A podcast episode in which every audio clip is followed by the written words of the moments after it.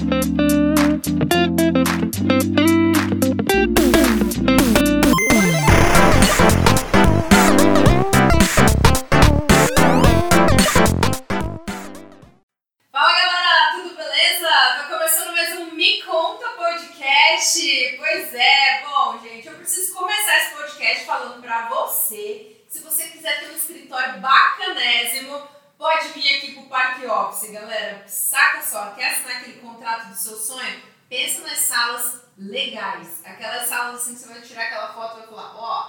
meu contrato.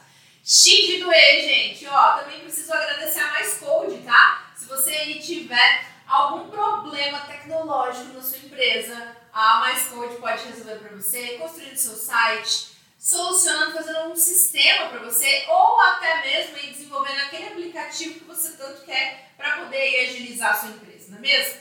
Bom, quero agradecer demais também as meninas da Triarte responsáveis aí pela identidade visual desse podcast maravilhoso. Muito obrigada! E hoje recebemos aqui no Me Conta Podcast o Maurício e a Mariana Kemp, da Gig Musical. Sejam muito bem-vindos! Obrigado, boa noite. É Gig Musical. Gig, É. desculpa. Não.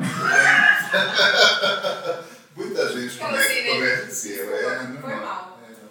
A Gig Musical, Ah, né, gente? Viu? Pronto, acertei. Gente, que prazer receber vocês aqui? Primeiro, assim, eu não os conhecia pessoalmente, mas através de amigos em comum, ouvi falar muito bem do trabalho de vocês. Sério? Sério? Ah, tem uma galera que diz que sabe muita história de vocês, tá? É, Maurício, sabe muita história. Agora- Não, agora não dá mais, tá tudo trancado. É, a chave só no final agora. Galera, bom, vocês são um casal né, que vive de música em Campo Grande. É, vamos dizer assim, num mercado dominado pelo sertanejo, né? Tipo, a gente tem. Mas a cena ainda sobrevive, né? A cena, outras cenas musicais, certo? Queria que vocês começassem contando pra gente como é que funciona o trabalho da gig musical, né, de uma maneira um pouquinho mais ampla. E aí a gente vai entrar nos pormenores e aí também falar sobre a cena né, da música em Campo Grande. Qual é a opinião de vocês sobre esse assunto? Bom, boa noite, pessoal. A Gig Musical trabalha com aulas de, de, de instrumentos né, musicais e a gente volta o ensino para o estilo do- de música que o aluno quer tocar. O que ele quiser O que tocar. ele quiser. Tá. Então, assim, sertanejo, rock, pop, MPB, então é, nós não definimos um estilo para o aluno tocar. Ele que vai tocar o que ele gosta, para estimular. Porque é ruim você tocar o que você não, não, não escuta, né? Sim. Você não gosta. E a gente trabalha na área de luthieria também, que é a parte de concerto e de instrumento musical. Que sou eu que faço. A aula é com o Maurício, luthieria comigo.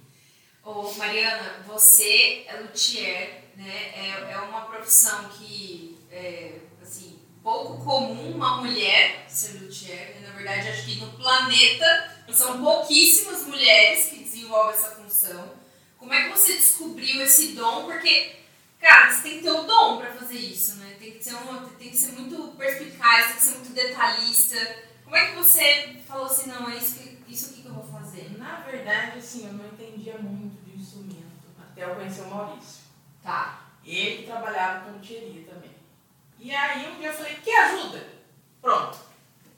Aí eu comecei a ajudar, comecei a aprender, fui fazendo curso, e ele foi me ensinando, foi passando. Hoje ele não faz mais nada de luthieria e eu que faço. Você que comanda então a luthieria. Isso. Pra quem tá ouvindo, vamos especificar o que, o que, que é luthieria. Porque às vezes as pessoas vão falar assim, tá, mas e aí, né? O que, o que, que é? O- What the fuck, não? É, me diz. É, consertos e reparos em instrumento e a construção de instrumento musical. Se eu quiser construir um instrumento pra mim, eu posso. Você Pode. faz? Não, eu não trabalho com construção de instrumento. Trabalho só na parte de consertos e reparos. Tá. Aham. E o luthier, ele tanto constrói quanto também repara. Sim. Nesse caso, você é especialista em Em reparos. reparos, isso. Já a pegou assim alguma, alguma peça assim que você falou, cara, nossa, isso aqui vai ser. um monte. Nós pegamos um bandolim Um bandolim Um bandolim italiano, italiano. de 1888. Para restaurar, para fazer toda a restauração. Exatamente. A parte de, de, de detalhes dele era todo com casco de tartaruga, não pode falar isso hoje, né? Mas é, era de 1800. Não, Não, mas é mas, italiano, cara, o processo de É, vai, vai na Itália. Tá lá longe. É, mas assim, aquilo ali, assim, É, trabalha até com luva, né? Tem Porque várias histórias, né? A Gente. tem um cliente que todo ano ele leva os instrumentos dele lá e ele coleciona só violões assim. Tipo, não sei se você entende um pouco disso, mas assim, ele coleciona Guild, Martin, Taylor, quer dizer, ele coleciona violões de 30 mil para mais. Nossa. Então, quando ele chega lá com todos os instrumentos para arrumar, a gente fala, cara, vamos entregar isso o mais possível. Vamos fazer um seguro pra gente fazer a manutenção desse negócio todo aqui? Eu imagino que não deve ser. Ainda mais porque né, é, um, é um objeto de muito além do valor, claro, né? É um objeto de carinho, né? A da responsabilidade pessoa. é muito responsabilidade, o valor sentimental das pessoas com o Sim. instrumento, né? Sim. São comuns histórias da, da- da gente. Eu adoro que as pessoas vão na concorrência.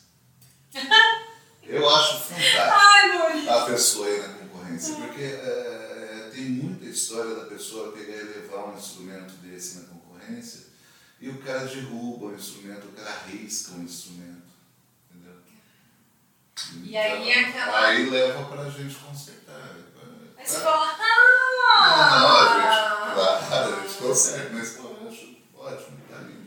Gente, você, o, o Maurício, é, seu esposo, multi-instrumentista, né? Pois é. Também proprietário da, da Gig. É Gig. Aí, cara, Ah, Gig musical do lado da Mariana, né, gente? Ah, você, é, Maurício, como é que começou a carreira do Maurício, multi-instrumentista? Conta pra gente um pouquinho, porque eu acho que é tão delicado a gente, a gente entrar no coração, assim, quando você percebeu que você falou assim, não, pô, é música, eu, é de música que eu quero Ah, viver. Cara, isso foi muito fácil. Foi Isso fácil? foi muito fácil. Quando eu tinha uns. Ó, quando eu tinha quatro anos, meu pai, que tinha um bar, já me sentou no, no, no balcão do bar, do bar pegou aqueles papel de pão que ficava aquela pedra Sim. e me ensinou a fazer conta de, de, de mais, menos, dividir. Papo, eu já servi pinha para negada, e já me ensinou a ler, então assim, eu já lia revistinhas e livros. Não sei. Com seis anos eu cheguei na biblioteca lá de São Paulo e falei assim, eu quero uma carteirinha. Mas e papai e mamãe? Não, eu vim sozinho. Não, você precisa de uma foto. Tá aqui, tá. O que, o que que eu vou ler agora? Aí eles começaram a me dar Júlio Verne Monteiro Lobato, essas coisas, né? Aham. E- e- só que quando eu tinha uns 3, 4 anos, o meu avô me deu uma vitrolinha. Você sabe o que é uma vitrola? É né? uma vitrola pra você É, é, muita gente hoje Vai não, não sabe. A gente tem lá em casa, na, na escola, até um, um 3 em 1. Ó, Que é o um toca- 3 em 1, gente. Toca disco! FM, toca fita. Maravilhoso. E, e os alunos assim, de 8, 9 anos, eles chegam e falam, o que, que é isso? Olha Aí só. você coloca o LP pra eles e mostra, isso Então quer dizer que a música vinha daí, cara. Muito, É, muito interessante. legal. Os caras só pegam É MP3, muito legal, né? teve aluno que perguntou como que a música foi parar aí nesse negócio de plástico? É, é Que legal. inacreditável. né? É muito legal.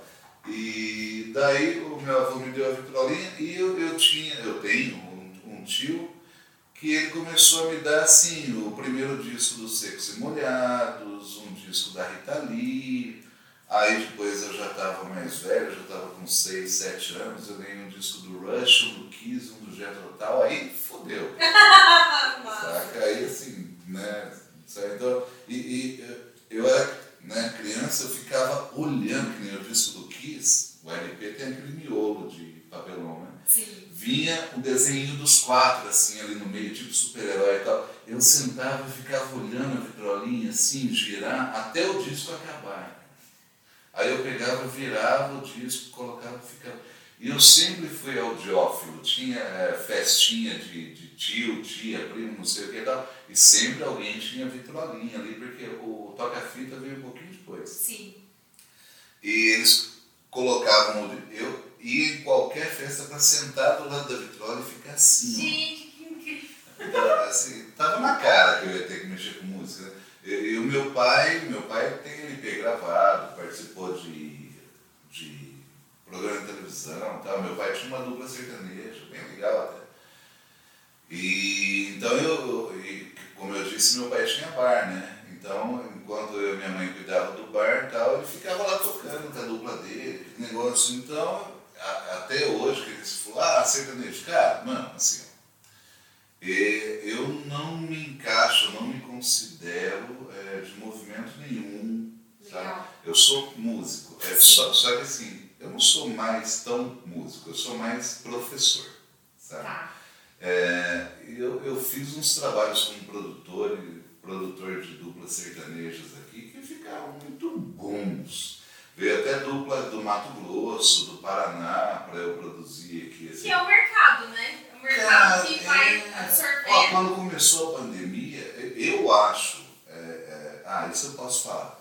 É, é, eu acho que eu estou tomando muito cuidado com falar besteira, mas eu, eu acho que o funk, entre aspas, carioca, aquilo sim não é música. Tá?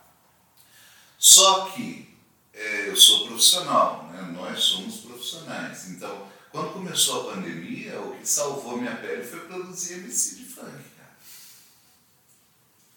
Foi o que pagou nosso aluguel e fez compra e pagou água, luz e tal. E, e assim, os caras, eu quero som que nem o MC tal. Cara, eu estudei MC tal, caramba, fui lá e ouvi e tal. É assim que faz o som dos caras. Peguei E são fiz. profissional da música. né? É, exatamente, exatamente. Então, é que nem a pessoa fala, porra, mas como é que você vive de música? Eu vivo de música. Primeiro, nós vivemos de música fazendo sempre o melhor que a gente pode. sabe? É, na, nossa concepção, não existe fazer aquele trampo assim, ai, tá bom assim. Não. Seja em aula, concerto de instrumento, seja quando eu vou tocar com alguém, seja quando eu vou produzir alguém e tal, a gente se obriga a fazer o melhor. Né? Que legal. Então, assim, é por isso que eu falei, eu, ah, eu acho legal quando você vai na concorrência, porque se o cara não fizer o melhor, nós vamos fazer. Então, a, a gente começa por aí. Né? A gente, o nosso trampo é muito bom, modéstia à parte. A, a questão de luthieria, a gente dá garantia nos produtos. A questão de aula, eu já tenho dois alunos em Campo Grande que montaram suas escolas de música, quer dizer, a credencial está Que ó, tá em Né? alta, né? Sabe? Então, assim, a gente faz tudo muito bem feito e gosta do que faz. Né? Que legal. Mariana, como é que foi esse encontro, né? Encontro Ah, você vai contar? conta, conta aí, como é que foi esse encontro de almas aí? Porque, né, é uma coisa assim que você fala assim, pô, você- vocês precisam estar na mesma vibe, né? Como é que rola? Dez anos atrás, dez anos e três meses, mais ou menos, 10 anos. a gente se encontrou no Barfly. Aqui no Fly? Bom, É, Jura? eu tocava lá todo dia. Ele tocava lá e eu fui. E não tinha ninguém conhecido Só um, um rapaz que tocava com ele, que eu conhecia. E quando eles acabaram de tocar, esse Sei amigo nosso veio e me apresentou ele. E aí, vocês trocaram uma ideia? É mais ou menos isso. E aí, gatinho? Pô, você toca bem, como é que Não, foi Eu o quero contrário. Eu gente, foi contra. Você chegou e falou, Você Gui. vai contar assim que eu Gente, me, você. me conta! É, data, lembrar essas coisas. Ele que lembra mais do que eu. Ah, tá. Você tá Eu sou esquecida, então. sabe? É, é, eu, eu te entendo. Eu te entendo. Acontece que é, um dia eu ia tocar lá. Qual é o nome da sua banda? Você Não, não- depende. É, essa banda da época chamava. Acho que era Riff, né? Essa época. Eu acho que era. Eu acho que era Riff. Eu toquei num monte de banda aqui, né? É, mas essa banda em questão, a gente tinha acabado de passar o e a gente estava sentado na porta do Firefly e de repente para ela com o namorado. Mentira. Tinha Lá. seu nome você tinha namorado? Tinha, não, Tinha mas, mais não, calma. Tá, não, não, não. Tô- calma, calma. Fica tranquilo. Aí ela, ela parou o carro lá. Falei, Você é muito, você não pode ser assim. Não, calma. eu, tô, eu já tô, eu já tô com adrenalina aqui já, assim, ó. E, e daí ela parou o carro com o namorado, só que o namorado dela era do, do meio sertanejo e tal, tava até de chapéu. Tal. Eu falei, cara, não tem nada a ver, né, cara? Ela, ela desceu do carro para ir pegar o, o, o convite para ir no Fly. E o baixista, que era amigo dela, falou assim, ah, entra lá e pega. Eu falei, cara, como uma deusinha dessa, deixa que eu vou lá, pego pra você, Chuchu. Fui lá, peguei, tá aqui, ó, tal. E daí, na, eu falei, bom, a moça tem namorado, né? Eu já cresci os olhos, né? Aí passou um tempo, a Esse gente. palhaçura, não É, né? Calma. É, aí passou um tempo a gente tocando no Fly, a hora que a gente acabou de tocar, ela tava lá bebendo e tal, aí esse baixista falou, oi, tudo bom, tal, ó, Maurício, tal. eu falei, ah, não posso falar com ela não, porque ela tem namorado já, né? Aí ela soltou a caixa de ferramenta, né? Não tenho mais. Ah, cara, falou o suficiente. Pronto, Tinha já passou tá. Aí eu já grudei. Já ela, passaram falei, duas não, horas e meia. É, tava bom. Gente, que maravilhoso! Foi, então o Fly foi o palco desse grande amor. Quem diria? Quem diria? Quem diria? Inclusive, a gente é muito amigo da Fátima até hoje. Que legal, cara. A Fátima, ela, a Fátima, ela é uma das pessoas assim que acreditou sempre muito na cena do rock aqui em Campo Grande, né? É. Persistiu muito, né? A Fátima é uma figura polêmica tal, Sim, tem um fala um monte de coisa a respeito dela, mas assim, eu Sim. sempre falei, assim como uma outra pessoa polêmica que eu não vou lembrar agora, mas é, eu nunca tive problema nenhum com a Fátima, assim, a gente gosta dela pra caramba. Ela ligava em casa depois que eu já não tinha mais banda, ela ligava, ô, vem aqui, cara, vem aqui, coloquei silicone. É. Vem, aqui, ah, vem vender cerveja nova. Que barato, cara. Que legal. muito bem com ela. Que bacana. Não, e saber assim que essa, que essa história rolou aqui, né? E, e você, você é daqui, Mariana? Sou. É Eu daqui. nascida e criada nessa região. E aí vocês, enfim, casaram, né? Então Foi um juntos namoro né? muito longo, Estive né? namorando 21 bastante. dias. 21 dias. E aí vocês. A cara dela é Não, peraí, não, peraí, deixa eu entender. Vocês namoraram 21 dias e casaram. Sério? Tá vendo, gente? Eu falo com essas coisas que dá certo. Ninguém acredita em mim. Tá vendo? 21. Você também? Você também aí, cara? É? Olha, gente, até os bastidores aqui estão concordando. Gente, que coisa maravilhosa. E aí, tá? agora, 10 depois anos. de sete anos juntos, Aham. a gente casou mesmo. Ah, na papelada. Ah, entendi. É, mas e aí, mudou alguma coisa, assim? Continua a mesma Nada. Alguma coisa. Mudou só o nome, né? Cara, que legal, que legal. Ô, Mariana, deixa eu te Ô, perguntar. mas calma aí, nada falou do casamento. O casamento foi massa. Foi massa? Foi. É? São Paulo. É, onde foi? né? Não, Mogi então Guaçu. volta, volta. Não foi lá em Mogi? Foi Mogi Guaçu lá. Que a família dele é toda de lá, né? De Mogi Guaçu. A minha é daqui, mas assim, Aham. minha mãe já tinha falecido, minha avó, meu avô, Tá. então era melhor fazer lá, né? Então a gente foi fazer a festa pra lá. Que da hora. E aí vocês E foram? A galera dos bastidores foram, gente. Foram, disse que foi animal, disse que foi legal o rolê. E a gente ia fazer um recasamento agora de 10 anos. Por causa da pandemia a gente não É, A gente ainda está devendo uma festa para os amigos aqui, né? Putz, cara, que A gente sensacional. vai também. Bom, e aí, É? Não, vocês já foram uma vez, não vai mais. Pô, me leva na bolsa aí na próxima vez. Não, a gente convida, agora você É, tá tá? bom. Eu só não vou tomar hoje porque eu tô dirigindo, mas conta agora o que que vocês estão tomando aí pra mim. É um Jameson, um irlandesinho. Vocês gostam de uísque? Eu gosto, você gosta? Eu gosto. Um pouco, né? Gosto mais de gin, mas. De eu gin, tipo gin. Ah, que lindo, gente. Ó, 10 anos então de casados. Dentro desse período, como é que surgiu a ideia, tipo, da, da, da gig? Esse Gig, gin, da gig. A gente ouve já termo, aula, né? Aqui. Gig é qualquer trampo que você faça relacionado à música. Tipo, você vai fazer um show hoje, você fala assim, eu vou numa gig hoje. Vou numa gig. Tá, Entendeu? gig. Tá Agora bom. você não esquece. Não, não vou. Continua. Nunca mais. Ele já dava aula, né? Sim. Em outra escola. E aí quando a gente se conheceu, passou uns dois anos, ele já tinha bastante aluno, não tinha mais horário para encaixar e tal. Vamos montar a nossa escola? Mas como, né?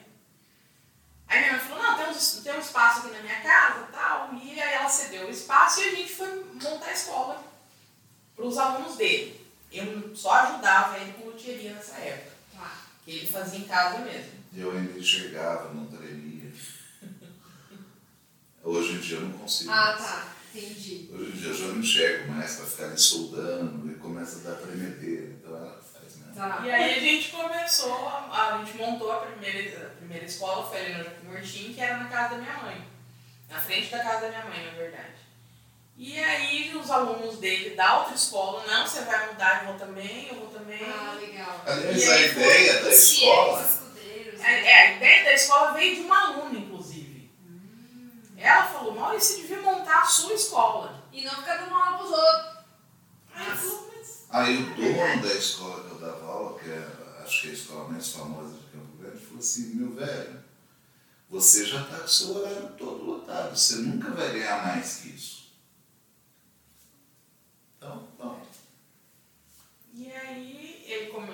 aí nós abrimos a escola, ele continuou a dar aula, e eu comecei a fazer essa parte de, de luthieria, assim, aprender mais, fazer uns cursos, né? Parte elétrica, solda, essas coisas. E mulher para esse tipo de E, coisa? e é assim, muito artesanato, né? É muito delicado isso. Eu não tenho essa É uma pegada diferente, É. né? Você tem que ter aquele- Parte de acabamento, assim, de pintura e tal. A mulher, eu acho que a mulher tem mais delicadeza para fazer isso. É verniz, né? E ele, ele mesmo. Vai ter homem que vai discordar de você, mas tudo bem. Ele mesmo reclamava, falava, cara, isso aqui eu já não, não é muito a minha praia, porque é muito delicado e tal. É, assim, eu ve- vejo muito o, o Maurício quando fala, né, da- dessa, dessa questão Hum, do, obrigado, do luthier, né? É, você tem essa função, dá pra perceber bastante que ele fala muito com admiração. Cara, eu sou orgulhoso né? pacas, É, então, é, é- dá pra perceber Eu do jeito, que você cara. fala. Eu tenho muito orgulho. E, assim, você tem o total apoio do seu companheiro, do seu esposo, que te ajuda, que te incentiva, né? Só que não é só isso também, quando tem que dar dura também, eu falo, ó minha filha, isso aqui não tá legal. Porque tem o, o controle de qualidade, quem, quem faz sou eu. Ah, tá. Porque eu sou o músico da parada, né? Entendi. Ela é a luthier. Então ela pega todo o instrumento antes de sair da escola, da oficina, ele passa pela minha mão. Aí eu pego, Você tá legal, é, isso aqui tá massa, pô, isso aqui tá muito melhor do que eu fazia quando eu fazia. Ó, isso aqui não tá legal, volta. Que legal. Ele posta os. É, tem uns É, vídeos, é, isso, isso aí acabou virando meio que uma Vamos colocar um modinha. vídeo aqui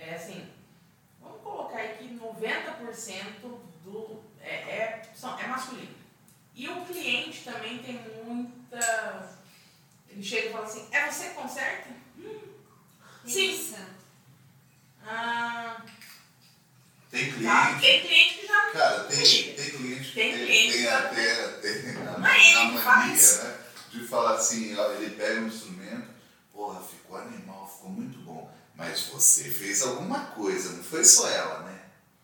Aí você fala, Sabe? Eu falo, não, cara, eu não enxergo mais, eu tremo pra caramba, ela faz muito melhor que eu. Sério? Que é só ela, porra, ela saiu no jornal. Aí eu já começo a mostrar ela no jornal, para, é. Isso aí, cara, que da hora. Esse é um.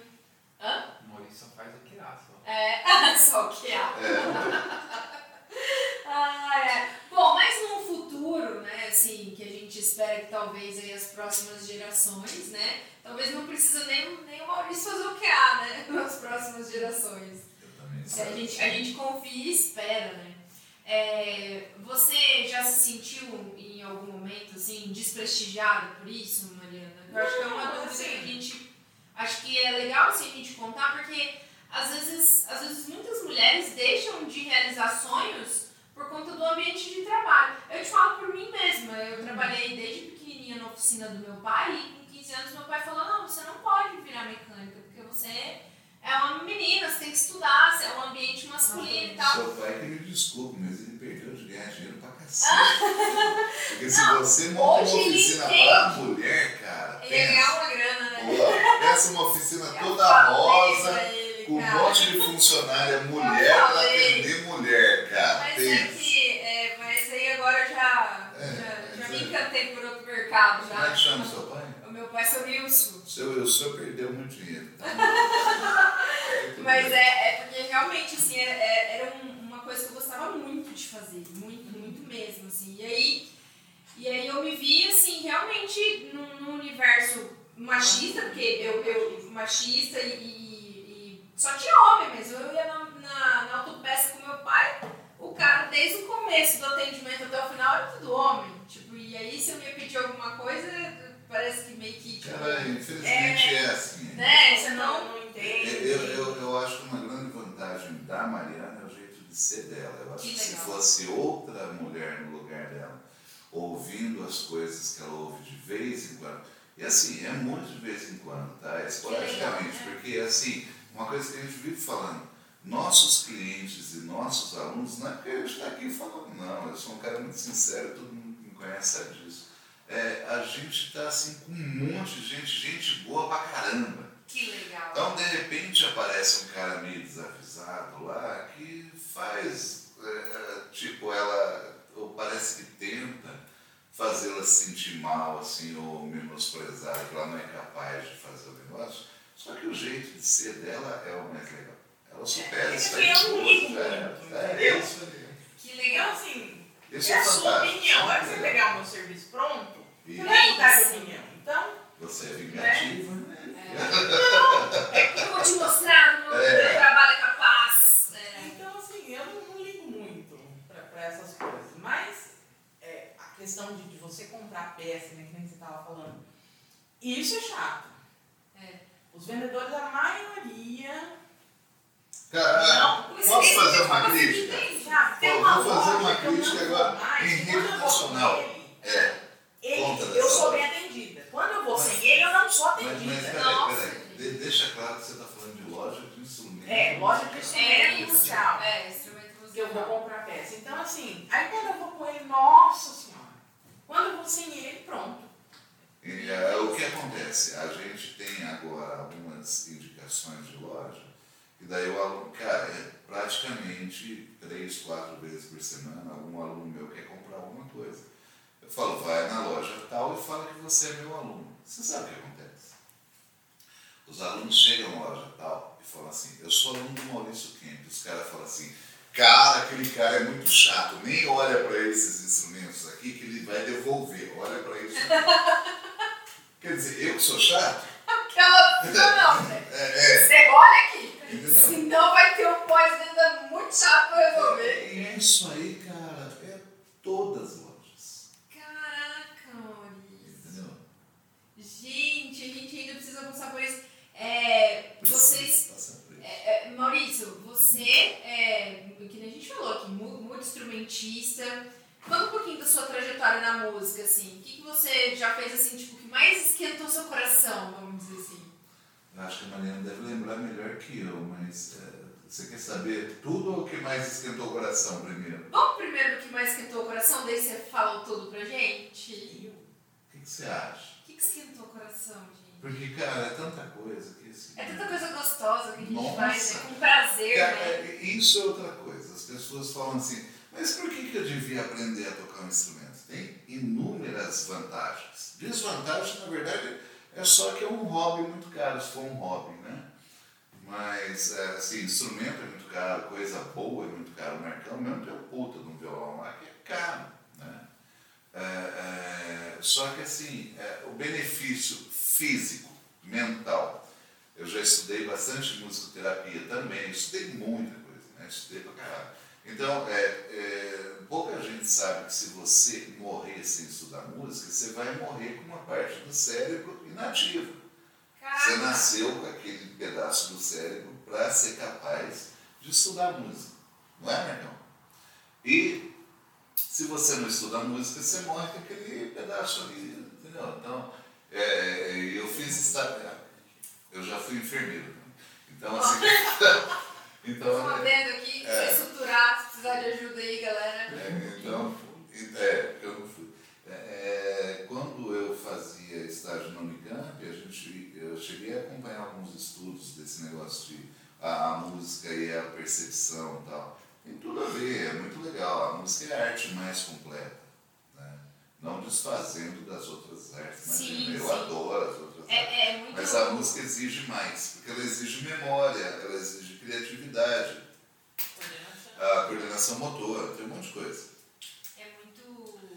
É muito. Assim. Como eu posso te explicar?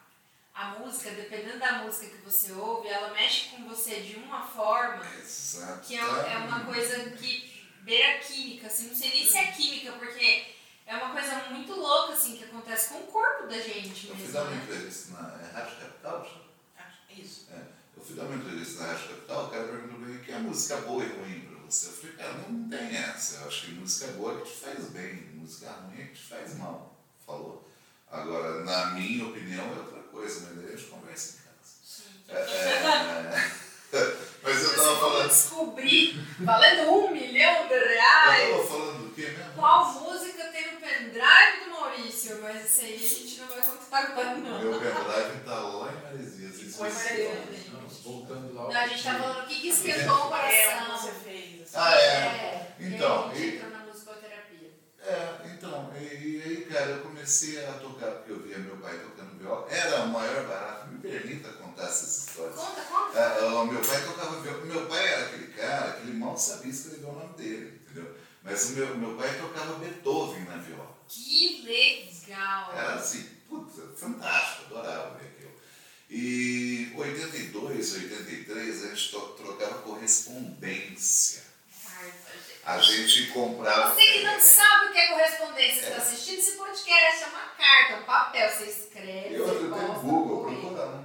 Tipo, É um e-mail que na, ia na carta. Então, É, tinha, eu vou tentar ser o mais breve possível, mas. Tá. É, é, é, tinha uma revistas que a gente comprava nas bancas, e no final, no- na seção de classificados, lá vendo isso, aquilo e tinha negado que queria se corresponder. Quer dizer, as pessoas são carentes desde muito tempo, né? E, e eu, inclusive. E, e daí o que acontece? Era o Tinder da época, Maurício? Hum, Não, não, Não era o não, Tinder, não. era Tinder tipo é de mais assim. é, Era o. LinkedIn da época. É, o, o LinkedIn já é mais pra. O Facebook. É, tipo, Tá é, é, tipo o Facebook. Então, e daí o que acontecia? É, é, quero me corresponder com pessoas que gostam de música e tal. E daí você come... Cara, Ah, chegou. Cara, era, de era muito. Eu fiz uma cagada de jogar as cartas fora, porque eu fiquei viajando muito, né, pra lá e pra cá, morei muito lugar do Brasil. Mas, assim, che- chegou é, uma época, minha mãe deve lembrar disso, se ela assistir isso um dia, é, é, que eu recebi, assim, 45 cartas, parecia o Silvio Santos. Ué. Maior barato. Gente, que barato! Só que o legal não é. E assim, as pessoas vinham na sua casa, você ia para casa das pessoas. Loucura. Nunca vi essa pessoa só por foto, mas eu tenho onde ficar lá no Rio de Janeiro. Você catava o busão, pro Rio de Janeiro e pá, entendeu? Sabe, os tempos, é, outros os eram outros, eram tempos. baratos. E eu tô falando disso porque eu tinha uns correspondentes, eu já, eu, claro, eu arranhava um, um inglês e os americanos faziam de tudo para me suportar, né? E, e eu trocava correspondência com alguns gringos. E um maluco lá dos Estados Unidos me mandou uma fitinha de uma bandinha que tinha acabado de sair da garagem que chamava Metallica. E ele mandou a fitinha pra mim e tal, eu peguei e coloquei a fitinha ali e tal. E eu tentava tocar a música dos caras e eu não conseguia, lembra? Eu tinha 11 anos, né? Eu não conseguia. Aí o meu pai ouvia assim, isso aí que você tá. Não, isso aí é assim, meu pai pegava viola caipira e tirava o metálica na viola caipira pra eu aprender a tocar no violão. hum, pô, legal demais isso aí, assim, eu acho isso fantástico. muito. E, e daí, pá, beleza, vamos tentar encurtar. Já demorei Deus, gente. É, é... Não pode, papai? Você fica olhando aí. pro, pro Conta aí. tempo. eu fico Não fico olhando pro tempo, eu tô olhando o roteiro que as meninas Ah, tem pra mim, roteiro? né? Opa, vamos. É, Então, enfim, aí lá pra tipo 85. Mas é, mas é uma coisa bem gambiarra, assim, fica tranquilo, tá? Ah, agora eu tô sossegado. Ah, aí lá pra. Não, 80. Não, irmãos, 83. Lá pra 83, eu já trabalhava. Eu trabalho desde os 9 anos de idade. Eu tenho registro de carreira com 11 anos. Nossa. Eu acho que isso não é crime de jeito nenhum, se devia voltar no Brasil, porque, bom, enfim, tá. É, é, e eu atravessava a cidade de bicicleta. Eu sei que é bicicleta. Tá. É, para achar o único professor de guitarra que podia me dar aula. Então, por causa disso, eu reprovei no primeiro colegial cinco vezes. Nossa. Eu fiz o primeiro colegial cinco vezes, porque daí o que aconteceu? Eu fiz aula com esse cara, cara, estudar guitarra para mim é mais importante do que o resto. Foda-se. A escola vai estar sempre aí. Meu professor de guitarra, não, então eu vou fazer guitarra. Eu sempre fui um cara assim, desse jeito. Gente, é isso. E, e daí, pá, então, aí em 84, por aí, a gente, eu tinha uma bandinha chamada Mirage. A gente fez o primeiro show da minha vida, que foi no Teatro Arena da Penha, com a Cláudia Raia apresentando pela Globo o AM, o show. Era um monte de gente. E eu tinha, Caraca, mano. e eu tinha, eu tinha acho que 13 anos, assim, tal, e a gente tocou e todo mundo gostou pra caramba, e era massa e tal. Em 85 eu entrei na minha primeira banda profissa para ganhar dinheiro, que eu fui por raiva do meu professor. Meu segundo professor falou assim, cara, os caras são foda, os caras é tudo velho, você vai passar vergonha. Eu falei, cara, não, eu já tenho. Fui lá, passei no teste. Aí eu fiquei cinco anos nessa banda, só que assim, eu tinha 16, os caras tinham quase 50. E foi Nossa, é aí. Uma banda de baile, né? É, e baile em São Paulo é, é um pouco diferente. Tem gente que acha que baile. É, baile em São Paulo é tipo banda de formatura, que toca Banda todo, tudo. todo estilo de música. Banda show. Isso. É, a gente toca tipo Oktoberfest, festa italiana, Lambada. casamento japonês. Lambada, eu vi, eu vi o lançamento, o lançamento. Na Macarena. A lambada, a primeira vez que eu vi o Beto Barbosa foi quando a gente abriu o show do Stanley Chevrolet em 91. Quer dizer, tem muita história, enfim. E daí eu toquei num monte de banda, um monte de banda lá em São Paulo, essas bandas viajavam o Brasil inteiro. É, nessa época, ainda hoje acontece muito isso, esse negócio de, ó, nós vamos tocar na cidade tal, que viajava bastante, nós vamos tocar na cidade tal, e sei lá, acho que a primeira vez que aconteceu isso, eu não lembro se foi Mara Maravilha ou Paulo Ricardo, mas ah, ah, o- tá propaganda daqueles remédios que você toma pra velho. Pois é, Minha avó fala aí, viu. eu fico tão. Não, não vai. vai. Tá, então. Mas aí, aí, tipo, o Paulo Ricardo, a gente fez dois shows com o Paulo Ricardo, porque aquele negócio, vocês vão estar na cidade, ele vai também estar assistindo a música do cara e toca com o cara e tal. Então eu acabei tocando com um monte de gente famosa. Que legal. Cara, Rita a Rita, Cadillac. a Rita, a Rita, eu Rita fotos, Cadillac. cara. Que ícone! Um ícone, gente. Maravilhosa. Eu beijei a Rita, a Rita Cadillac. Caraca! O Moacir Franco sentou e começou a contar piada. Não, cara, tem muita gente, sabe? Que Moraes. Moreira. Aquela dupla sertaneja que você tocou, que eu sempre esqueço o nome, lá de São Paulo. Eu toquei com a Abel e Caim. Isso. um ano e meio, É. Abel e Caim é a dupla das antigonas. Os caras têm um monte de LP gravado. Sim. É, o legal desses caras é que nos últimos shows que eu fiz com eles, cara, era um negócio absurdo, assim. É que eles falaram, ah, o que tá acontecendo? Os caras são a dupla, eu era baixista da dupla, e a mulherada queria pegar autógrafo meu e me beijar, não Ai, que lindo! Legal, poxa. Sabe, Foi sabe? da hora, Não, cara. é, fico muito Não. agradecido, mas, né, pô, eu sou quem, né? E daí eu tava no, no camarim depois de um show, e eu tô lá sentado, tomando meu uísque, para de repente eu vejo uma mão fofinha na minha frente, assim, então, cara, muito prazer, sou muito fã de vocês, meu nome é Ulisses Nossa, "Ah, não, gente. É, então, assim, tem um monte dessas histórias. Nossa, que da hora, cara. Lugar, cara, quando eu vim pra cá, pra Campo Grande, eu tinha um mapa do Brasil Aham. com todas as cidades que eu tinha, é, eu tinha todos os alfinetinhos e tal. né? É, Também se perdeu É, no perdi trajeto. Eu não lembro as cidades que eu fui. Os nomes assim que você lembra mais, assim, tipo Paulo Ricardo, Rita Cadillac, Moacir Franco. Mara Maravilha, Mara Moraes Moreira. Moraes Moreira tem a foto, inclusive. Moraes Moreira, legal. A É. A Vera a- aquela Patrícia. Patrícia Marques, do Trem da Alegria, que depois virou Patrícia Marques mesmo. A mulher do Amado Batista, que chama, acho que Angra, o nome dela. Ah, cara, muita gente. Aí depois aqui já, é, Aqui foi legal, pô, o negócio que aqueceu o coração. Não sei se é que é tanta coisa legal, velho. Mas assim, aqui foi muito do caralho. Agradeço demais meu amigo Marcos Barão pelo convite. É, tocar com o Serguei, fazer as turnês do Serguei foi Você algo. não ser gay, cara. Cara, foi algo assim. Cara! Cara, conhecer o Serguei. Autógrafo depois, se contenha. Não, para, para. Depois. Cara, que da hora! O Toca, Ser- toca, o Serguei toca, foi toca. demais. Eu sei, eu sei. O Serguei, o Serguei foi uma das coisas mais legais que aconteceram.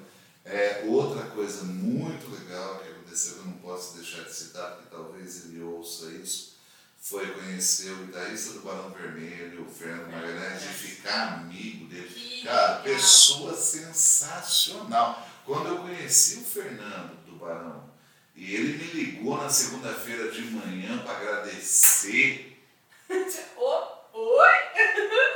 Eu falei, não, me segura, cara. Aí ele ainda tinha encontrado o Paulo Ricardo no aeroporto e o Paulo Ricardo falou pra ele, pô, eu lembro desse cara, ele tocou comigo lá, lá não sei onde, tá, lá. Porra, manda um abraço pro cara. Eu falei, Mariana! Tá Meu vendo? Deus! Ô, deixa eu te perguntar um rolê. Ah, só uma coisa. Tá. Foi por isso que eu tô falando. Agora eu lembrei Tá. do começo da Tá. conversa. Então vai. As pessoas perguntam, por que, que eu tenho que estudar música? Por causa disso, cara. Se eu não tivesse estudado música, Não eu- tinha tanta história pra contar. quando eu cheguei em Campo Grande, eu já tinha vindo tocar num rodeio aqui com uma dupla sertaneja foda pra caralho, que tocou no nosso casamento. Quando eu cheguei aqui, bons cara, né? Quando eu cheguei aqui, eu falei assim, cara, ainda bem que eu estudei música.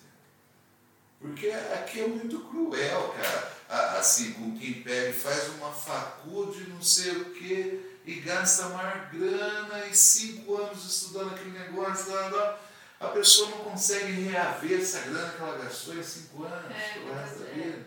Sabe? Então, assim, não me interessa, sabe, se eu tenho faculdade ou não. O que me interessa é que eu acho que eu sou o melhor professor de música de Ou um dos melhores. Que legal, cara. Eu tô. Até aquele professor da UFMS veio fazer aula comigo. Ó, viu? Olha, gente, notícia.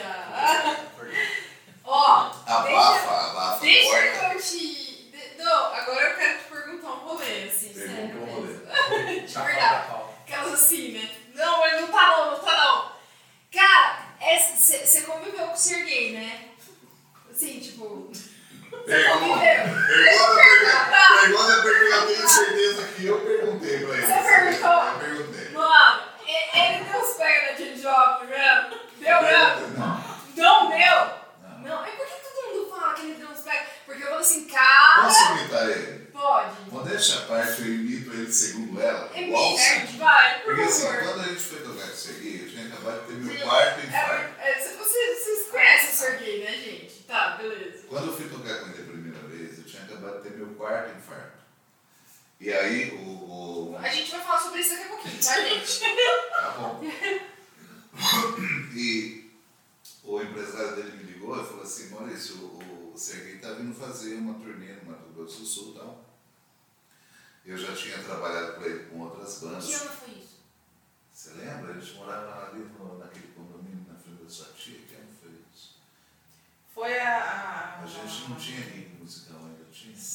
Oito anos atrás. É, mais ou Mais ou menos. menos isso. 2014, 2015? É, não, 13, né? Não, É 13, 14, isso. Enfim, eu falei, cara, eu vou, por- porque assim, quando os empresários me ligam, eles não querem só que eu toque guitarra, eles querem que eu monte a banda, que eu selecione os músicos que mais têm a ver com o estilo do artista que vem, e daí eu tenho que coordenar os ensaios, o repertório, ter certeza de que tudo, porque a gente vai estar ensaiando aqui sem o artista, né? Então, quando o artista chegar, tem que estar tudo perfeito, Perfeito. né? Então, é, eu já tinha trabalhado com ele com esse esquema antes, sabe, cara, você monta a banda aí, acompanha o Serguei, pá, tá, porra, cara. E você sabe o que é mais engraçado? Só um adendo? Faz. Ou um pouquinho antes, uma amiga minha lá de Mogi Guaçu, lá da minha terra, eu, nessa época eu tinha Facebook ainda, hoje em dia eu nem tenho rede, rede social, eu não gosto, mas assim, é, é, ela falou assim, cara, é você tocando com o Serguei aqui no Jô Soares? Me mandou o vídeo. Eu falei, cara, o dia que eu tocar com o Serguei, eu tô feliz pra burro. Dois meses depois eu tava tocando com o Serguei. Caraca. Sabe, é da hora isso. E daí eu falei pro empresário, eu falei, cara, eu vou, gostaria demais de ir, mas eu só posso ir se a Mariana for. Eu só falta fazer aquela camiseta assim, se eu me perder, chama a Mariana, ela chama a Mariana. Tá, eu sou a Mariana. É, eu falei, porque eu acabei de ter um infarto, eu não dou 100%, entendeu? Não, não, beleza, vai e tal. Aí, cara, a gente entrou na van e ficamos lá no fundo, no último banco. Eu não sei o que aconteceu. O Serguei olhou pra gente e falou, vou sentar com eles. Beleza. E daí o Serguei sentou no meio da gente, a gente foi tocar em Dourados, foi três horas de papo daqui lá. E o empresário dele falava assim, Serguei, você precisa guardar a voz, tá? Ele disse, agora estou conversando. Não me atrapalhe, agora estou conversando. E daí, cara, e daí eu falei pra ele, Serguei, esse papo aí, cara, de... Primeiro, eu conheci o Jimi Hendrix. Como é que é esse negócio? Você era amigo do Jimi Hendrix? Ele, não. O que aconteceu é o seguinte, eu tava andando com a lá- é igualzinho. Eu, eu tava andando com a James lá no Central Park, em New York. E a gente lá andando, de repente eu escuto pipi. Olha assim, aquele negro lindo, Gente. Desce do carro e cumprimenta ela. Ele era amigo dela. Então, isso foi uma das coisas que mais me pirou no Serguei. Ele podia mentir para falar que ele era o fodão. Ele foi, cara, super gente, sabe? Que legal, E, cara. e daí ele pega, é a gente fala, esse é o meu amigo Sérgio do Brasil. Ele pega, vira, pega na minha mão. Foi quando tirou a foto. Eu só peguei na mão do E disse hello. Aí eu peguei a mão dele e falei, mas essa mão pegou na mão de Deus, cara. Porra, comecei a beijar a mão dele. Aí a gente foi conversando. Tá? Falei, e essa parada, o seguinte, eu comia James Joplin, como é que é isso aí? Cara, ele falou assim, eu comia James Joplin, é uma camiseta. Gente. Eu nem gosto de mulher. O que eu ia fazer com a James Joplin? O que aconteceu foi que ela veio pro meu Cara, AP. você perguntou pra ele que Mas massa. acha- vou ficar conversando três horas. Se eu conversar com você uma hora, eu já vou começar a perguntar sobre sua vida sexual. Eu já não sei. Ó, que, que me desculpa, é muito mais interessante. Sim, claro. Com certeza. É muito mais interessante do que a minha, eu te garanto. É. a- Gente. E daí eu falei pra ele, ele falou, não, o que aconteceu foi o seguinte, ele- ela estava, é, não lembro se Ipanema ou Copacabana. É, ele fez uma festa pra ela no É, e né? ela estava com o namorado. E no apartamento dele. E o nam- ela, ela perguntou pro namorado, ela falou se ela podia beijar o Serguei no- na- nos lábios, Aham, segundo ele. lábios. E, e- e o namorado permitiu. Então ela beijou-me nos lábios. E foi só. Eu não gosto de mulher, Ai, gente, que barato. É, isso saiu no jornal. Cara, Saiu no jornal que ele ficou que muito é, e daí É, a virou mídia. Isso, porque, gente, porque todo mundo fala que. Mas assim, só deixando muito claro, Thaís, seu nome é meio esquisito. É, É, é, é, é, só, só deixando muito claro, isso aí não é o caso do Serguei. Isso aí, esse negócio da mídia inventar e exagerar e não sei o quê, você como jornalista deve estar careca de saber. clickbait, É, quer dizer, o que está saindo na mídia, galera, não tem É. nada a ver. Inclusive, tem outra coisa que é o seguinte: os alunos chegam lá na, na escola e falam assim, ai, mas eu pego o Cifra Club, eu pego não sei o quê. Galera, tem aluno meu de 11, 12 anos que escreve para o Cifra Club. Então, assim, primeira coisa que eu falo para o aluno quando chega lá, Internet é legal, é legal para você quebrar o galho, tocar no churrasquinho ali com seus amiguinhos, para.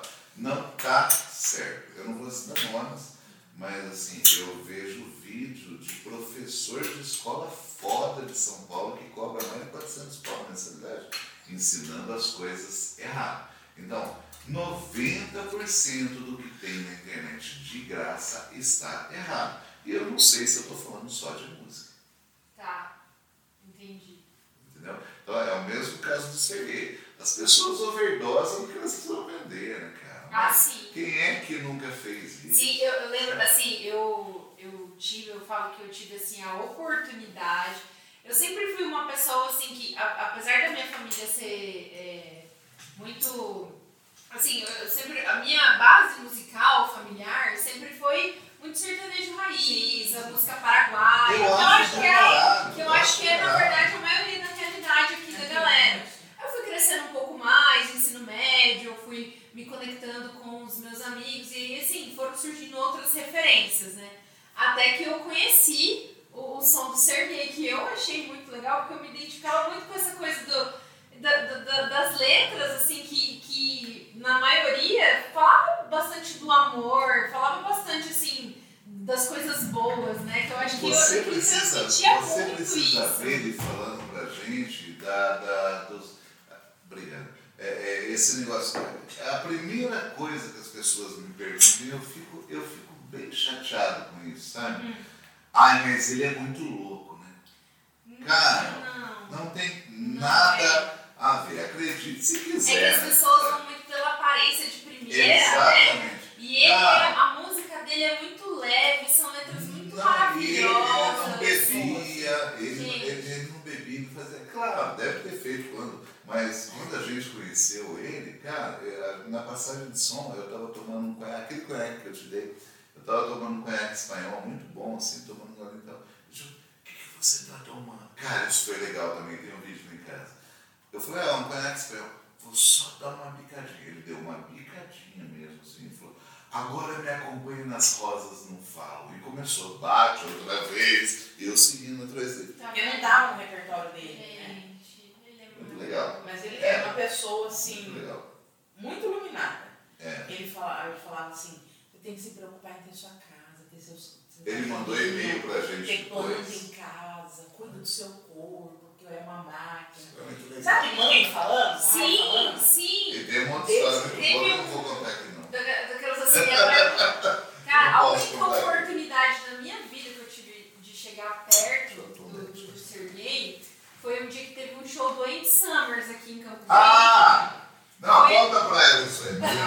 Peraí, que foi o banheiro, gente. A banda de, de apoio do Ed Summer foi uh, do, da, da o pessoal que tocou depois, né? Aham. Foi uma banda que o Maurício montou. Gente, e aí eu vou te falar assim que aquele dia eu fui pra lá, eu não sabia que o Sergei ia estar lá. Eu não sabia, eu acho que ninguém sabia, na Não, ele verdade. veio, porque o Ninguém. empresário, que era o mesmo empresário dele, estava fazendo show. E aí ele resolveu vir, por conta. Eu quero Gente, também. Na hora que eu vi ele na frente do palco, assim, gente, eu juro pra vocês, eu, eu tremia assim, ó. Eu falei pros meus amigos que estavam junto comigo, falei assim, cara, eu Serguei que tá ali, eu preciso ir ali, eu preciso tirar uma foto com ele. A única foto que eu tenho o Serguei saiu toda manchada. O Maurício não tá na foto? Eu, eu tava, Porque ele tava na beirada do palco, Ah. aí tava, tava, tava tocando Andy Summers. E ele, ele, tava, ele tava na beirada do palco, depois ele subiu, depois ele voltou de novo. E continuou tirando foto. E. Isso, aí, só que, só que assim, tipo, chegou uma hora que eu, é, foi no assim, ele, ele cansou, assim, né? Tipo, ele cansa Na mesmo. verdade, né? ele já tava com 83, eu acho, nessa época. É, então, tipo, ele já tava idoso, né? E aí eu fui, você só foto, e na hora que eu fui tirar, assim, tipo, e ainda não era assim um celular tão desses, assim, que, tipo, que no escuro, no flash, a câmera fixa, né? Era um, eu tirei assim, ficou tudo meio borrado, mas dá pra ver mais ou menos. Dá pra Dá pra ver. ver que eu Não, dá pra ver que é eu junto com ele.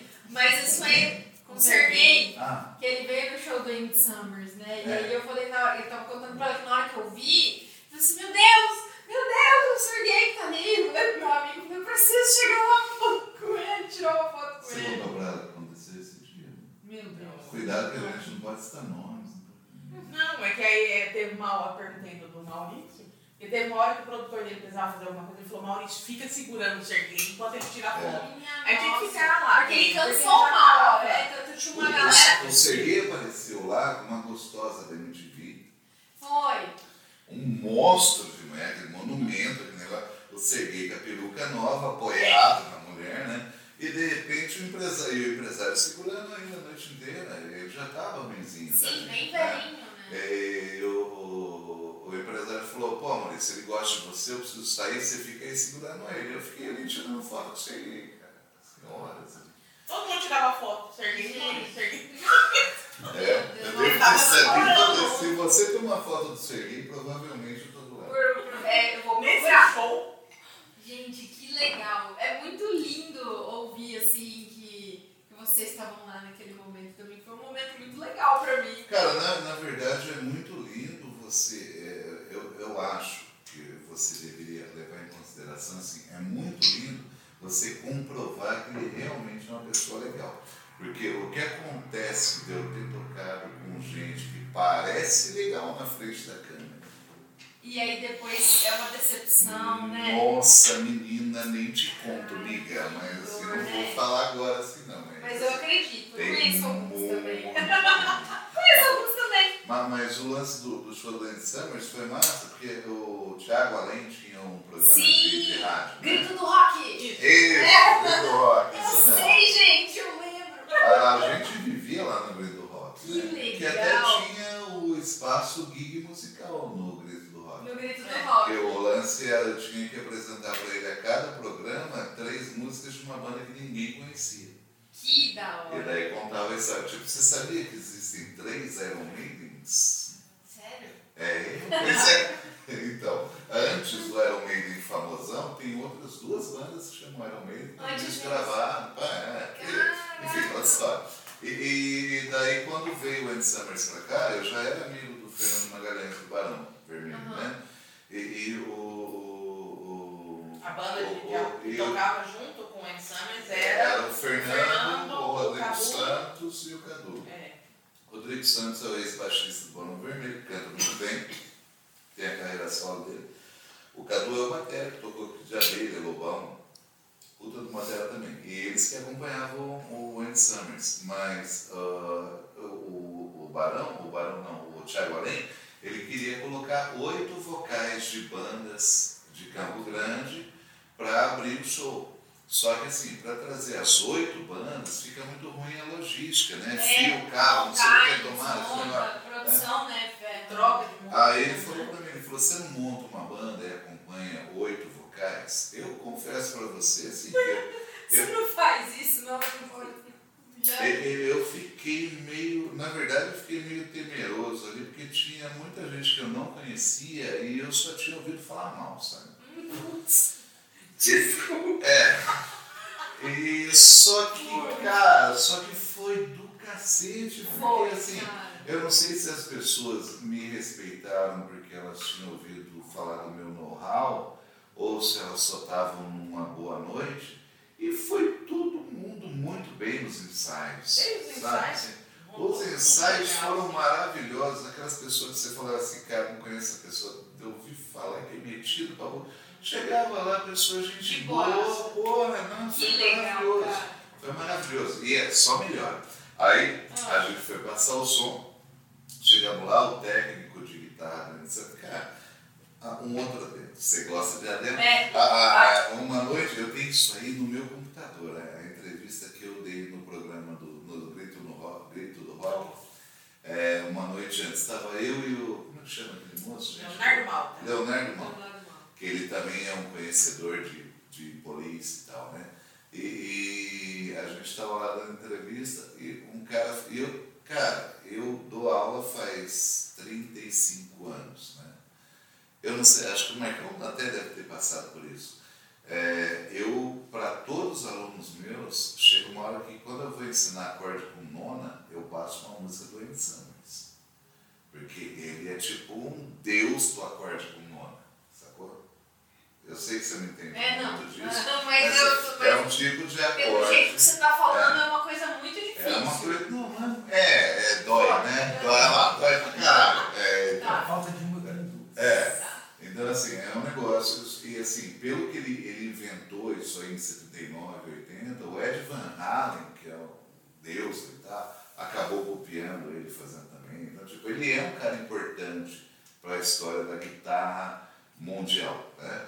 E eu explicando isso lá no, no grito do, do rock, teve gente que me ligou e falou assim, porra, você está desesperado para vender ingresso. Então, é, é, é, sabe, é, Ainda tem. Ah, Deus. Então assim, Campo que Grande, Campo é Grande, complicado, né? é, Campo Grande ainda tem esse problema. Bem, a pessoa pode fazer o que ela quiser, mas tipo, teve uma Eu pessoa acho que que pior que você tentar vender ingresso, pior é aquele cara que te liga e fala assim, poxa, o seu amigo me bota pra dentro. É, eu não sei. Cara que Eu não não sei porque eu já fiz isso. Eu não sei porque eu já fiz Não, mas eu acho que depende muito, pô, tem uns caras que não apoiam a cena de jeito nenhum, né? Tipo, o cara só quer ficar Mas na olha dele. só, um outro exemplo de, assim, na minha opinião, falta de cultura. E assim, claro, eu tô falando da minha opinião, não estou julgando ninguém, é a minha opinião. É, é, é, a gente falou para uma pessoa que estava lá em casa. Ah, Aliás, nossa casa está abertíssima, você, seu marido, Top. quiser comer Já comida, comida ruim, é a gente mesmo. É, a pessoa estava lá em casa eu falei, cara, vamos no show do. Cara, é o Andy Summers. Falou? Tem noção, A querido? pessoa falou assim, não, cara, eu preciso guardar dinheiro porque o Metallica cover toca semana Nossa, que vem." gente, ah, mentira. Você tá falando sério isso, cara?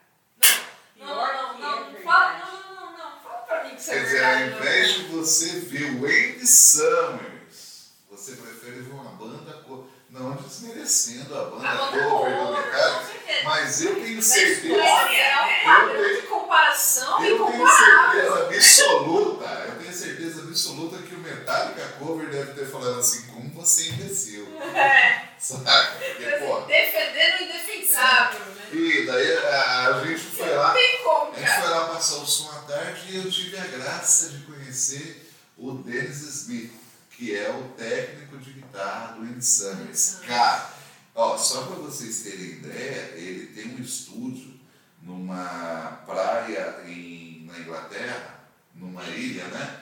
Lá, lá na Inglaterra, ele está vendendo agora por um milhão e meio de libras o estúdio dele. Caraca.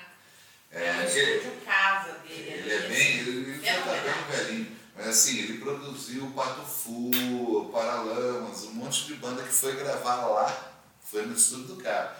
E eu tive a sorte dele precisar falar com alguém que falava inglês que entendia de energia e de amplificadores de guitarra. Só eu tava lá, Era ah, né?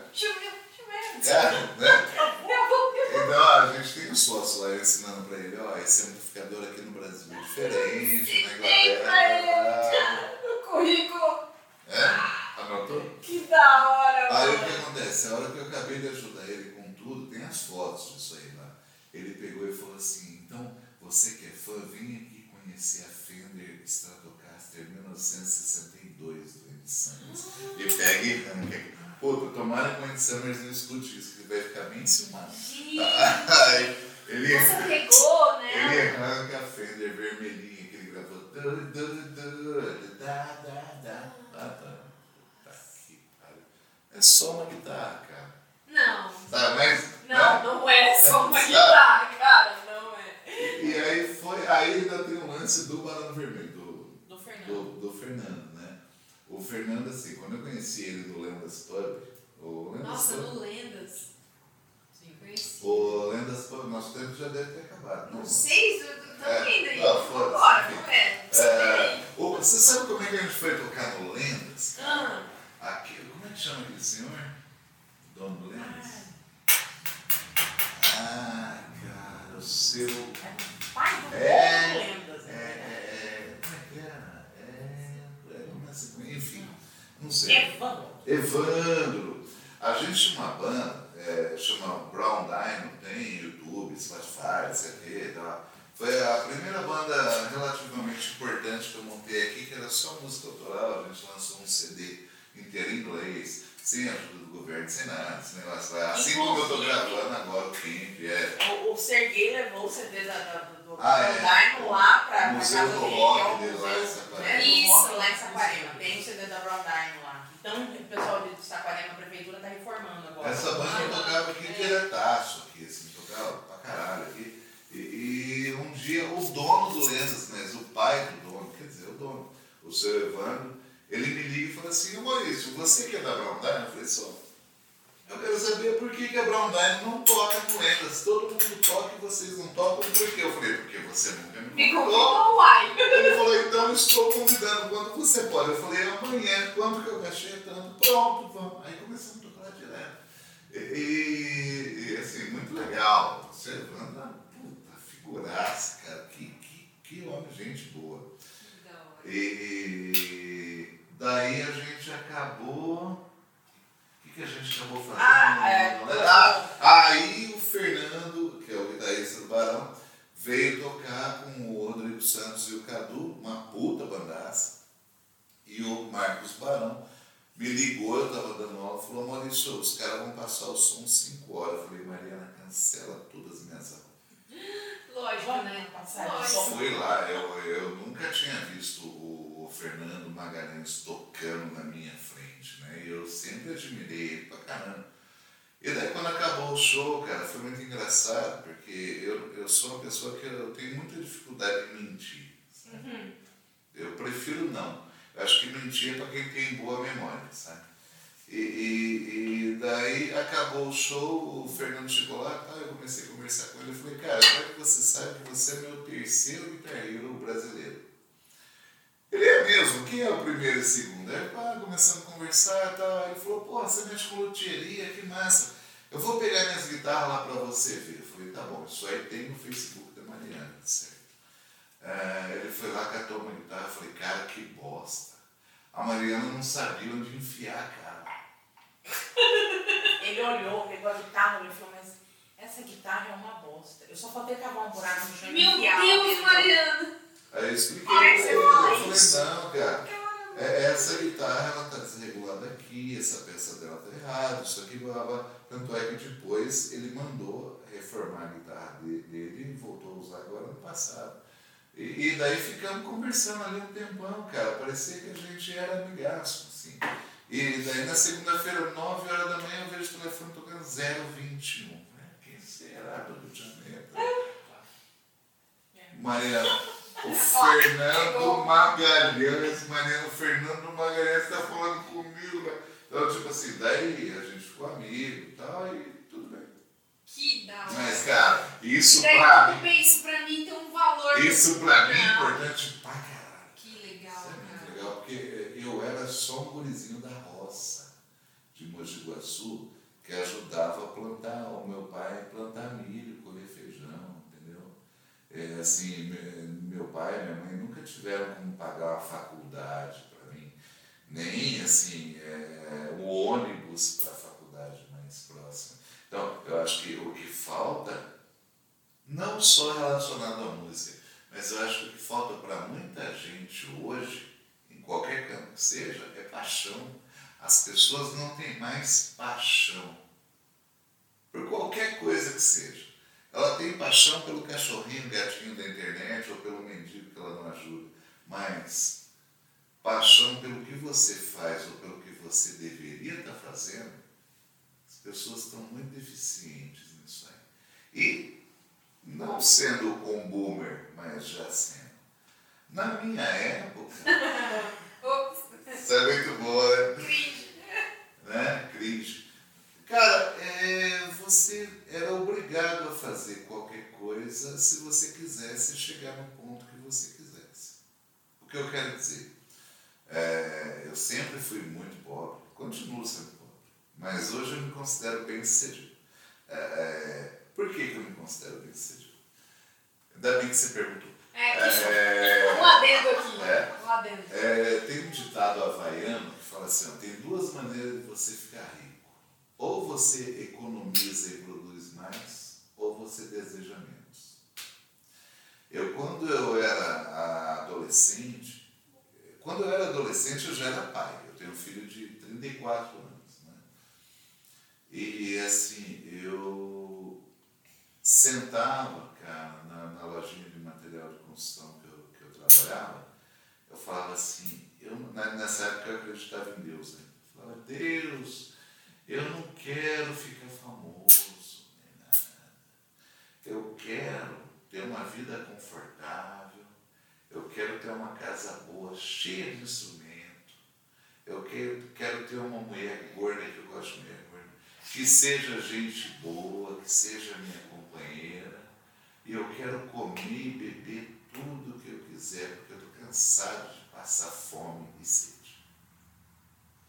Aí, eu e a Mariana, a gente tem o costume de hora que fecha a escola, a gente pega e vai cozinhar, porque lembra que falei que a gente gosta? Verdade. A gente não sabe muito bem, Não, mas a gente gosta. jura? Mas a gente gosta de cozinhar.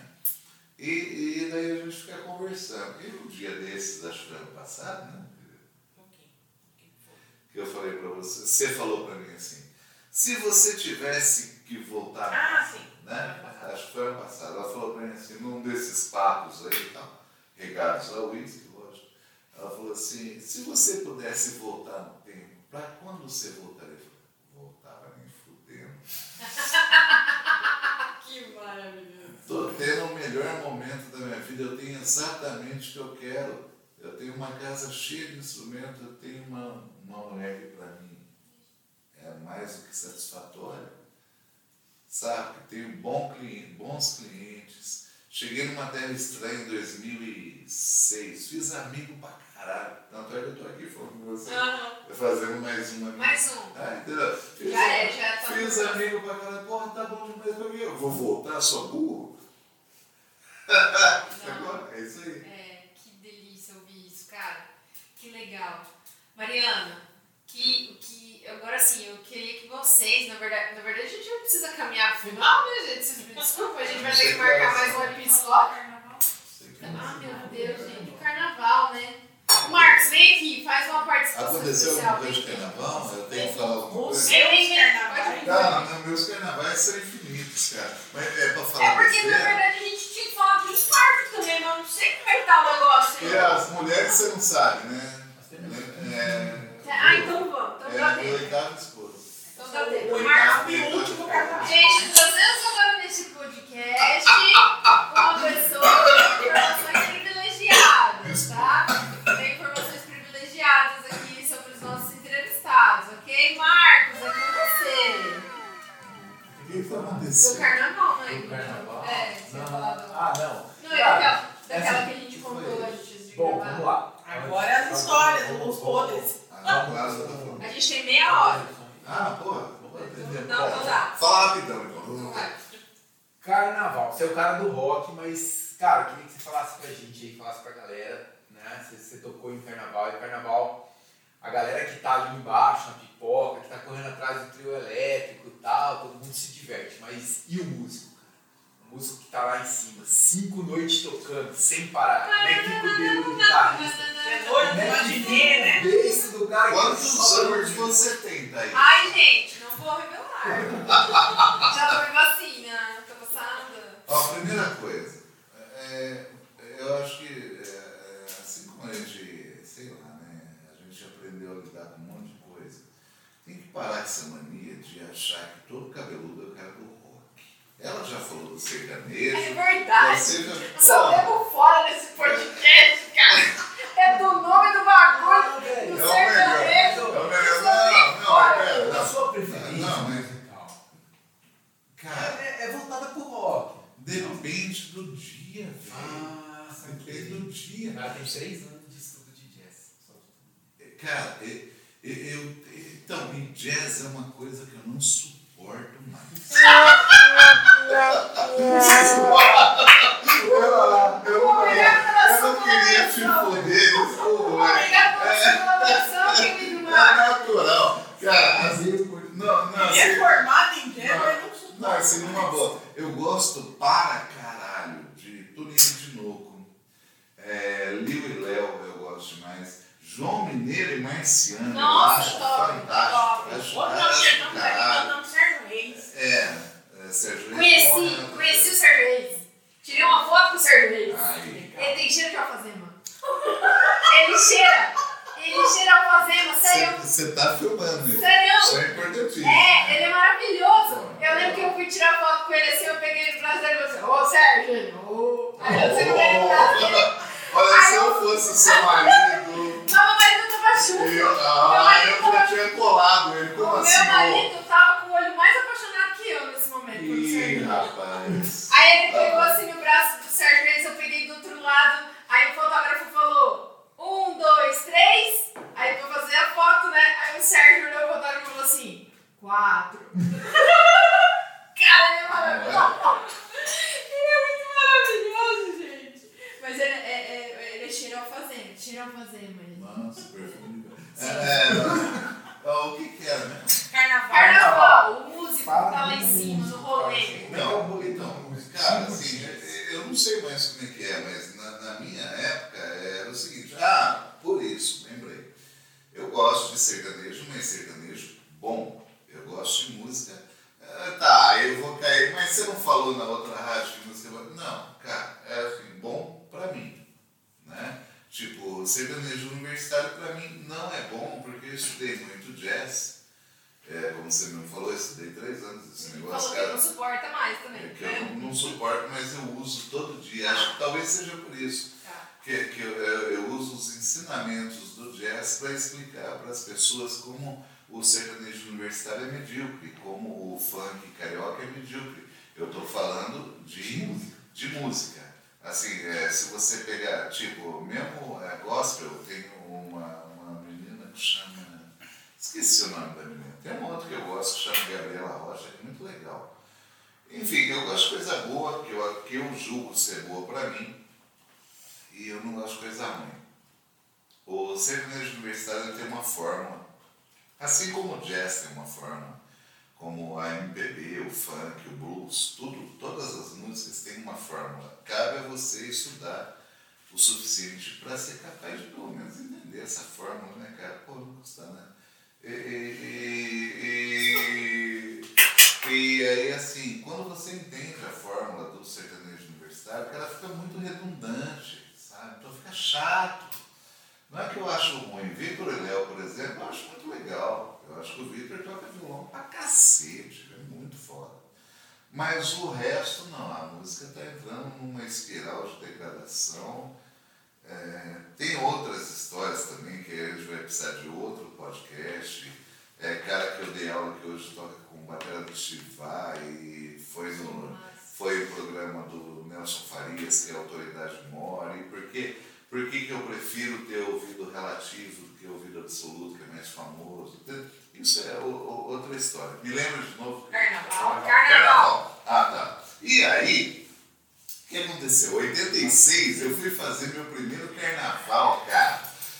Lembra que em 86 eu tinha 15, 16 anos? O que acontecia? Você, Eu, eu nasci. você nasceu? É. Ai, que bom. 86. É, Vou te ver, vou te ver por aqui. Obrigada, cara. Vamos carnaval lá. Então, e daí assim, você ia tocar o carnaval. Ah, ah, um adendo. É, lá em São Paulo, Rio de Janeiro, assim, é, é, esses lugares, é, é, se você faz parte de uma banda, quando chega o carnaval, ninguém é de ninguém. Então, assim, é, é, você toca. Tudo bem? Tá. Podemos continuar? Ah, você toca na banda X e vai ter o carnaval ano que vem e eu tenho uma banda e eu acho você vai ser perfeita na minha banda, eu já chego em você e falo assim, velho, quanto que a sua banda vai te pagar para fazer o carnaval? Aham, já é tudo um É, pré- pré-namoro. A, a trairagem no carnaval começa com música. Nossa, gente. Termina na pipoca. Vai comer. Já é esse negócio. Então, assim, chegava tipo novembro, eu já estava com o carnaval fechado com uma banda que pagasse mais.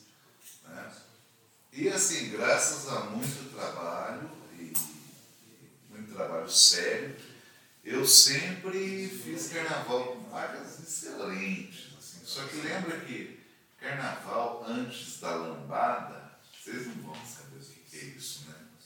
Carnaval antes da lambada era tipo marcha, marchinha, marcha rancho. Você sabe o que é uma marcha rancho? Marcha rancho é a marchinha lenta, tipo. É. na, na, na, na, na, amor. Como é que chama essa música? Não pode. Ou então. A estrela da. Isso, bandeira branca. A estrela d'alva. O céu dispõe. É, o carnaval entra na lei até hoje toca essas músicas. Pois é, porque é história. É. Né? E, cara, ninguém lembra disso hoje. É só a velha da minha idade que vai lembrar dessa porra. E, e o que mais que tinha? É, os sambas enredo da- das escolas de samba. Tava aqui, cara, são difíceis pra cacete pra tocar, viu? É um, é um negócio bem. Tem que dar valor no músico do carnaval, Não. galera? Com, não, com certeza. E outra, é, não é esse negócio, cinco noites de carnaval. São cinco noites de carnaval e duas matinês. Nossa. Então o que, que acontecia? É verdade. E as matinês, né? O que acontecia? Por que, que eu fiquei, é, comecei a ter infarto um atrás do outro? Entendi agora. Entendeu? Os anos 80 cobra, né, velho? Não é assim. Não é assim, você sai pra tal. Mas, mas era muito legal, que, que é tipo o tipo de vida que eu não, não, não, não, não, não- não quero levar mais. Já faz alguns anos, né? Quando eu cheguei em Campo Grande, eu fui convidado para ser, pra ser guitarrista de uma, uma dupla sertaneja famosa aqui e tal. Eu- não quis, porque eu não quero mais ficar viajando. Eu perdi um monte de amigos nesse negócio de vamos tocar em tal lugar, a gente volta dirigindo e os caras sofrem acidente e morrem. Eu perdi um monte de amigos assim. Não recomendo que ninguém faça isso. Se você é baterista, guitarrista, baixista, caralho, de alguma dupla sertaneja, que vai tocar, tem um hotel para ficar, não pega o dinheiro do hotel e volta embora, cara. Fica no hotel, come café da manhã, amanhã você volta, sabe? Perdi muito amigo assim. E eu também não quero. Essa dupla sertaneja em questão ficava tipo 40 dias viajando. Eu falei, cara, paz, passei muito por isso. Não, não vou mais passar por isso. Não quero mais passar por isso. Que é até um pesadelo recorrente que eu tenho é que eu tô fazendo barzinho, cara, pelo amor de Deus. Pesadelo. Nossa, velho. Cara, é sério, é Mas sério. são fases, né? São fases. É, cara, mas são é. Pra alguém que tá começando, pô, legal. Tem que fazer, é obrigatório. É escola, né? É uma puta de uma escola. Assim como pra mim foi fazer baile com, com um monte de gente. Você tem que passar por isso. Mas, cara, na minha idade, ficar passando por isso não é legal. cara. Não, não, é Não dá mais. E daí os carnaval, beleza. Aí é, a gente ia tocar nesse carnaval. Você ia tocar na sexta. Lembra que a gente estava numa cidade muito louca, estranha, Tá. né? Tal. Aham. Aí talvez você dava uma dormidinha. Né? Aí no sábado você ia tocar de noite, só que aí você já tinha feito amizade com a mulherada toda, aquele espetáculo. Oh, meu Deus! Almoça em casa, come aqui. Já... Foi a primeira vez que eu comi dobradinha, no, carnaval. carnaval. Minha porque, nossa. assim, uma negona, coisa linda, tal, falou assim, vai lá almoçar em casa. Cheguei lá, tinha um litro de vodka e uma panela dobradinha. Eu falei, ah, Jesus, pô, adoro, adoro. que você precisava. E daí o que acontece, cara? Aí você fica tão empolgado porque a cidade, a gente tocava muito carnaval na praia. Aí a gente fez um carnaval em Cananéia, conhece? É, não, Cananéia não, desculpa, tô falando. Antonina. Antônio, não conheço. É pra baixo de Cananéia. Antonina é É Paraná. Já, é Isso. É. Antonina, a gente fez um carnaval lá que a Brahma fechou a, a avenida na beira da praia, colocaram dois caminhão-pipa e a gente tocando aqui e a outra banda tocando lá, carnaval. E os caminhão-pipa estavam abastecidos de chope. Então eles jogavam chope com a galera, velho. Minha nossa, gente. Sabe? Eu sempre soube que Antonina era melhor que a Canané, cara. No carnaval. E, Sempre e soube. olha, eu acho a Antonina, e se Meu algum antoninense um dia ouvir isso, é, a Antonina é mais feia. Não, eu Ela nem é tô brincando. Canané é um lugar muito maravilhoso. Conhece também Canané, tá, gente? Só pra o Pietro ficar registrado aqui nesse podcast, tá Pois bom? Que é. E, então, assim, então, só que daí o que acontecia? Você não dormia, né, velho? Você não dormia. E a, daí eu já tinha, nos anos 89, 90, eu já tinha entrado numa banda que eu era diretor musical. Cara, ser diretor musical de uma banda com 20 e poucos anos, você, você começa a entender um pouco o- por que, que alguns rockstars fazem tanta cagada na vida, assim, sabe? Os ex-solos da vida, essas coisas. Porque assim eu fiquei muito doido nessa época, assim, porque, porra, é, eu tava jovem, era apresentável, tocava legal pra cacete, era o diretor musical da banda, ganhava bem. Sabe, foi, foi um período, assim, foi puxado, cara, pra eu, pra eu sair disso aí foi, foi complicado, sabe? mas viajando pra caramba. A dona da banda falava assim, ó, eh, nós estamos saindo para fazer uma semana de carnaval lá no sei onde, quem pode beber é o Maurício fulano. E levava a bebida pra gente. Que da hora. Mas era de caminhão, né? Bebida pra caralho. Então, sei lá, tocando, passava a dona da banda assim, com aqueles extintor de incêndio cheio de voz, abre a boca assim, Não. Patroa boa, né? Tem patrão e patrão, né? Mas gente? aí tá, depende do seu trampo. Meu trampo sempre foi muito foda. Desculpa a cozice.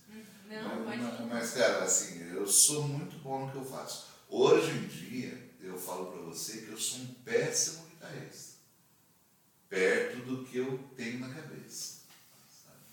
O que eu conheço de música é muito maior do que eu consigo tocar. Sim. Porque não dá tempo de praticar, eu dou aula o dia inteiro. E dar aula é um, é um negócio é muito legal, mas é muito louco. Porque assim, chega um aluno e fala assim, eu quero tirar a música da Xuxa, chega o outro e fala, eu quero parabéns a você, o outro quer o Zé Neto Cristiano, de repente entra o metaleiro e fala, quero a música nova do Slayer, é, é, daí chega o gospel, chega o, o cara do E você vai samba. ter que estar preparado pra tudo, né? Eu, eu sei tocar tudo. Sim. Eu sei é tocar. um- Eu sei tocar tudo. Cara. Que é- Chocada. Que é por isso que eu sou produtor também. Você sabe Sim. como é que funciona o trampo de produtor musical? Não. Já encerrou nosso tempo? Não. Vai. Não minta pra mim que eu acho muito feio. Não, mas não, então não, tá não. bom. Não. Ó, é, A e- gente não mente aqui também. é, não. Ah, então, Não mesmo. é, isso é uma coisa muito importante para o Campo Grandense em geral. O Campo Grandense, e, e não só Campo Grandense, é, é questão de Brasil mesmo. As pessoas ah, falam assim, o produtor da banda tal. Peraí, produtor o quê? Na minha cabeça passa aquele cara que, tipo, tem que arrumar tudo. Eu adoro essas penetradas. Não é? É, é. É um Não. essas penetradas. Olha essa penetrada aqui que eu vou te falar. Porque assim, é, o produtor musical é, Ah! é diferente, né? Porque o produtor, pra mim, é aquele cara que, tipo, que olha se tá o pastelzinho no lugar que o cara Esse é quer. o produtor artístico. Ah, tá. Esse é o produtor produtor musical, que é o meu papel, que é o que eu. Cara, assim, eu não conheço nenhum produtor musical que seja amigo do produtor artístico. Porque. São gente- tudo tretado, né? Porque é foda, cara. O produtor artístico, ele acha que ele é o dono da banda. Que É, quê. aí, aí você conhece o, o- não vou xingar. Aí você conhece o produtor artístico, você fala pra ele assim, meu amigo, se não tiver eu, você não tem o que vender. Não rola. Você É. não tem o que vender. Você vai vender o quê? Isso. né? Então, o produtor artístico, que é o que eu faço, a, a última. a- Musical. é, o musical, desculpa, que é o que eu faço. O último caso foi o Jimi Andrews, que até teve na Blink aí dando entrevista ontem, acho. É, Jimi Andrews, é, como? é, Isso. isso, É, eu é, eu é, Eu ele. produzi o último single dele. É, como é que funciona? Assim, é, os caras me mandam um WhatsApp com ele cantando com o violão. A música é isso aqui. Aí eu tenho que dar um jeito daquela música tocar. Então eu tenho que fazer uma introdução, eu tenho que fazer a primeira estrofe, eu tenho que fazer o refrão, se vai ter outra estrofe, se vai ter solo. Isso aí é tudo eu que decido. E, e daí, é, daí chega na hora de gravar, você fala assim, ó, batera tem que levar uma caixinha de 3 ou de 14, de madeira ou de metal, tem que levar prato de 22, 20, 18, é, é, tom de 8, do, é, é, surdo. é. Então você especifica a medida de toda a bateria para a pessoa, porque você já sabe qual a sonoridade. Na sua cabeça você já, já, já Tá ouviu tudo. É. O, o meu LP, que deve sair no final do ano, a gente gravou cinco músicas e a gente começou a gravar sete faltantes. Ontem a gente matou as baterias, só que os arranjos de todo mundo tá aqui. Então, assim, não, me acuse de não ser normal. É, Não, tá tudo bem. É muita Tá informação. tudo bem, tá tudo É, bem. muita informação. E, e daí, no caso do Jimmy, a gente pega e junta tudo, aí agora vamos equalizar a parada. né? Olha, esse prato sobrou agudo, vamos tirar agudo. Esse prato está com médio grave demais, vamos tirar. Olha, eu queria um reverber na caixinha. olha. Então são muitos acertando isso aí. É um trabalho milimétrico, assim. Cara, cirúrgico. é, esse, é, e você tem que ter a maior paciência, porque não fica bom. Na arte, qual a diferença de um quadro bom para um quadro ruim? Qual a diferença de uma dança boa para uma dança ruim? São os detalhes. Se você resolveu colocar um detalhe e floreio, é praticamente a mesma coisa. Se você decidiu colocar um floreio ali, ficou bom pra caralho, você ganhou, cara. É isso aí. Então, a, arte é feita de bons detalhes. Você vai falar pra mim que o quadro Van Gogh lá do Girassol não tem detalhe? Para, vai se foder. A arte é feita de detalhes para pessoas que prestam atenção nos detalhes. É verdade. Isso é arte, cara. É. Entendeu? Senão você vai estar fazendo funk.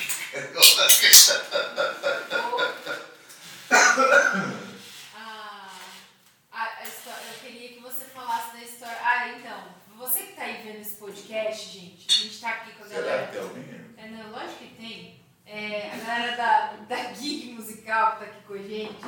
É, bom, ah, a gente tem aqui uma. Eu acho que você pode perceber durante esse podcast que o Maurício é uma pessoa um pouco ruim de memória, né? Pessoa. E aí tem uma história que eu queria que a Mariana contasse pra novo. gente. Ah, não, de novo não, não tava gravando. Não, de novo outra história. Não, a história que a Mariana vai contar pra gente é a história de uma raizada aí do ginseng.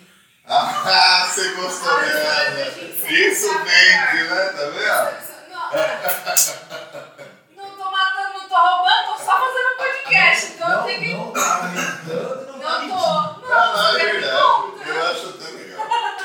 Vai. Nosso amigo Marcos aqui presente. Esse né? aqui, gente, esse menino. É uma receita boa para memória. Que, se não me engano, era 10 gramas de ginseng num litro de uísque. Ele não deu a receita, é mentira isso. E deu a receita Não, depois. Você eu, eu não, vai misturar ginseng com Mas depois ela me perguntou, eu ela. Você põe um pouco, tipo, duas, três colheres de ginseng lá tal, né? Só, Num litro de uísque. Ela não gosta de conversar comigo. só que aí, antes disso, ele falou: vai lá, vamos lá no Mercadão comprar Aqui em ginseng. Campo Grande, o mercadão. É. Tá. Que é bom pra memória. Eu gosto de umas raizadas também, né? Falei, vamos. Cheguei lá, o senhorzinho raizeiro, né? O senhor tem ginseng? Oi? O senhor tem ginseng? Ah, E ele, Todo mundo. Ana, e eu não entendendo nada, né? Eu tô vendo. Pode. Olha o baixo. Aí, Todo mundo, olha o broche. passou o próximo. O senhor tem ginseng? E eu falando alto, aquele movimento no mercado. Tem ginseng, moço! É. Aí ele, ele pegou e falou assim, Mariana, isso aí é pra tem muito. problema de ereção também. Você vai me falar que eu já gritei no mercadão se inteiro. você quiser saber quem é o brocha do mercadão. Cadê? Oi! Oi! É isso aí. É isso aí. Eu achei que era só pra memória, né? Não, é. remédio pra memória, E né? a Mariana gritando pra todo mundo no mercadão que precisava do rolê. É, para as duas cabeças. Ai, Nara, a melhor pessoa. E Nara é maravilhosa. Isso E não aí é nada era- pastel, não, calma. É, Verdade. eu, o Marcos tinha me dado a receita, que era 10 gramas de litro de uísque, né? Aham. Aí ele foi preparar, ele colocou dois pacotes, que tinha 100 gramas cada um, e um litro de uísque, mas quando eu vi já tava pronto. Eu tô A cansado receita. de ser Peraí, crucificado. peraí, peraí, peraí, Tô peraí. Vamos lá. A Eu não aguento mais. era 10 gramas para um litro de água chá. Não, é, não é? é não, aí eu falei assim, como eu sei que o nosso amigo não vai tomar chá, ah, põe no uísque. Porque Esse faz algum efeito, né? Eu acho que vai fazer efeito. O princípio ativo está ali, né? Uhum. o extrato está ali. Mas olha, tem uma coisa que o senhor não sabe. Por quê? Até hoje tem algumas pessoinhas, porque a nossa casa recebe muita gente. O princípio básico da nossa casa, não é escola, nossa casa, é que as pessoas saiam melhores do que elas entraram. Maravilha. Né? Até hoje tem muita gente que vai lá e pede para tomar uma gotinha dessa porra. Aí, gente. Ainda Tá tem aquele dia. Ainda tem, sim. é? Eu Ainda quero tem, tomar, ele fica minando, é amargo papu, É. mas ele fica minando aquilo lá, as pessoas vão lá tomar gotinha. Não sei o que que faz, porque eu. Entendeu? Depois do sexto infarto, o infarto Ó, já, que a gente está acabando, já que a gente está acabando, posso só fazer lição de casa? Pode. Traço. A Inara. Pra você que Mostra não ela. sabe, a Filma Inara ela. é um traje. Filma ela, filma ela. Não, Não, a, olha. a, a Inara, a Inara é uma gatinha, É pô, coisa linda. A Inara é linda. O Marcos é apaixonado por ela, gente. Nós- eu também, porque ela Nós resolve minha todos somos, nós todos somos. Mas o traste, agora eu vou dar a minha de Pasquale aqui. Traste. É. Tra... É, é, você achou? Você achou que eu ia fazer lição de casa? hoje incêndio antes de vir pra cá. Eu, eu sou seu professor, rapaz. Você me respeite. É Ó. que, eu- é que eu coloquei essa semana pulindo trastes. Boiando. Não, você Coloquei já lá não me bonito, lembra. trajes.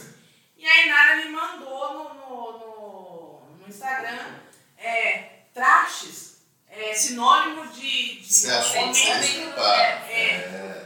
Também é sinônimo de Então, homem. ó, vamos, vamos é pasqualizar agora. Para. Vamos, vamos pasqualizar. O traste vem do latim transtrum. Ok? Ok? Transtrum. Repita. Transtrum. Trânsito. Ó, que bonito. Que trans é o que atravessa. Já começou a fazer sentido, né? Trum é madeira que boia ou móvel velho. Entendeu? Mas e o homem que não presta? Então, É um móvel velho, parece, né? o móvel velho, o móvel velho seria o homem que anda, que é velho, que é inútil, é isso aí. Então, por isso o traste é. Sacou? O traste é um traste. Eu trago. Então o traste é o que atravessa, Interessantíssimo. mas também é. Tá certo. Eu, eu, eu gostei dessa essa definição, vou levar de referência, gente. Eu, eu, vida. eu vi na Wikipédia. Ah, não é tão referência assim. Aí vai falar assim, não, eu alterei porque eu não gostei muito desse Não, não, sentido. não, é a culpa é deles, processo. Pra gente finalizar, eu queria que vocês falassem da banda Camp Oh, e do disco No... oh. novo. Não pode. Você não pode, claro que Ai, pode. spoiler, gente. Não, não deve, spoiler. Então Então, a capa ficou Ah, do caralho. Você viu a capa? Não, ninguém me mostrou. Ah, como você é pobre. Mostra a capa pra Depois mim. mostra. É, depois mostra. Cara, a capa ficou do caralho. Pode sair falando, moço? Então tá. Ah, você quer o quê mesmo? Da banda. Ginseng. Acho que era ginseng. Só botando na mesa aqui. É, gente. Dessa, do, do traje, É, do traje. gastou tudo com traste. pra Vamos, vamos, vamos falar da banda Camp. Tá, o que na verdade é o seguinte, cara, é, eu, como, como todo mundo sabe, é, todo mundo que me conhece sabe disso, eu, eu toco faz muito tempo e eu tô de saco muito cheio de ficar tocando a mesma coisa sempre. E, só que é um ciclo vicioso que acontece, não em Campo Grande, acontece em todo lugar. A gente teve em São Paulo de 17 a 19 e lá acontece isso também. Qual é o negócio? as pessoas querem ouvir música tal. A banda pega e toca as músicas que as pessoas querem ouvir. E a gente não sai disso, entendeu? É, a banda toca o que a galera quer ouvir, tipo Highway to Hell, com esse DC. Todo mundo vai no bar tendo certeza que vai rolar Highway to Hell. E a banda, por se sentindo a necessidade de tocar Highway to Hell, to Hell ela toca Highway to Hell. E, e daí, sabe, assim, sabe, aí fica assim, uma tatuagem escrito Psycho Killer nas costas, que eu amo essa música. Zarcil, fá, fá, fá, fá. Mas, deixa. Dá tempo, dá tempo de arrepender. Dá Não, eu gosto de alguém mais pra caralho, tô zoando. Não dessa música. Não, tô te zoando. Não, eu gosto. É que ficou tão enfadonho. É, mas é que. Pô, você não pô, sabia disso. marca de um jeito. É, não, né? Outro fora desse podcast. Mas, enfim, o, o- o que acontece? É, é, então, assim, cara, é, é, eu, como eu toquei já muito, a minha experiência, ela é muito maior do que a minha idade, sabe? Eu sei que tem muita gente que fala assim, porra, não parece que você tem 50 anos e que você morou no Brasil inteiro, que você viajou e tocou com todo mundo. É, realmente, o álcool conserva. né? Não, mas... Cara, primeira coisa, velho, eu, eu quero deixar muito claro, já que você falou que estamos terminando. Vale muito mais um velho bem-humorado pra caralho do que um novinho chato querendo se matar, saca? Eu acho que a gente aproveita. Eu vou durar muito mais e vou ser muito mais feliz do que um monte de novinho que tá aí imbecil pra caralho, saca? Eu acho que é, você tem que entender que a vida é um presente. Se você está infeliz é porque você é idiota, você não sabe aproveitar. Tem uma coisa que um, um ex-patrão meu falava muito assim, quando eu ainda não conseguia ter esse entendimento, que é, é típico isso. Você vai ficando velho, você vai começando a entender melhor com o que você está lidando, que é a vida. É, e eu falava para esse meu chefe, eu falava, velho, cara, por que as pessoas são tão idiotas, cara? Porque eu leio pra caralho, eu também lia pra caralho, gente pai, né? Falava assim, Maurício, se eles não fossem assim, a gente teria que ser. Então, é, o projeto Camp é para fazer. Por que, que eu estou falando isso? Porque eu não toco mais em banda que fica tocando as músicas que as pessoas querem ouvir. Quando a gente fez o som da concha com o Camp, a proposta já foi essa mesmo e a gente. As pessoas não são burras, cara. As pessoas só estão condicionadas. A gente chegou e falou assim, galera, esse é o Camp. O propósito do Camp é tocar música legal pra caralho que vocês não conhecem.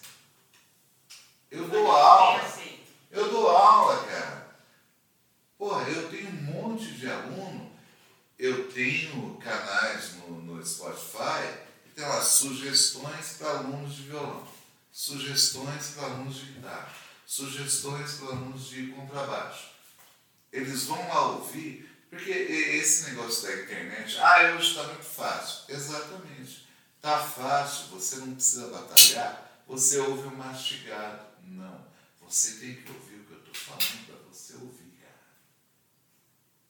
Porque eu sei como é que você se forma um bom baixista, um bom guitarrista, um bom tecladista. Eu sei, você não sabe. Você está me pagando para isso.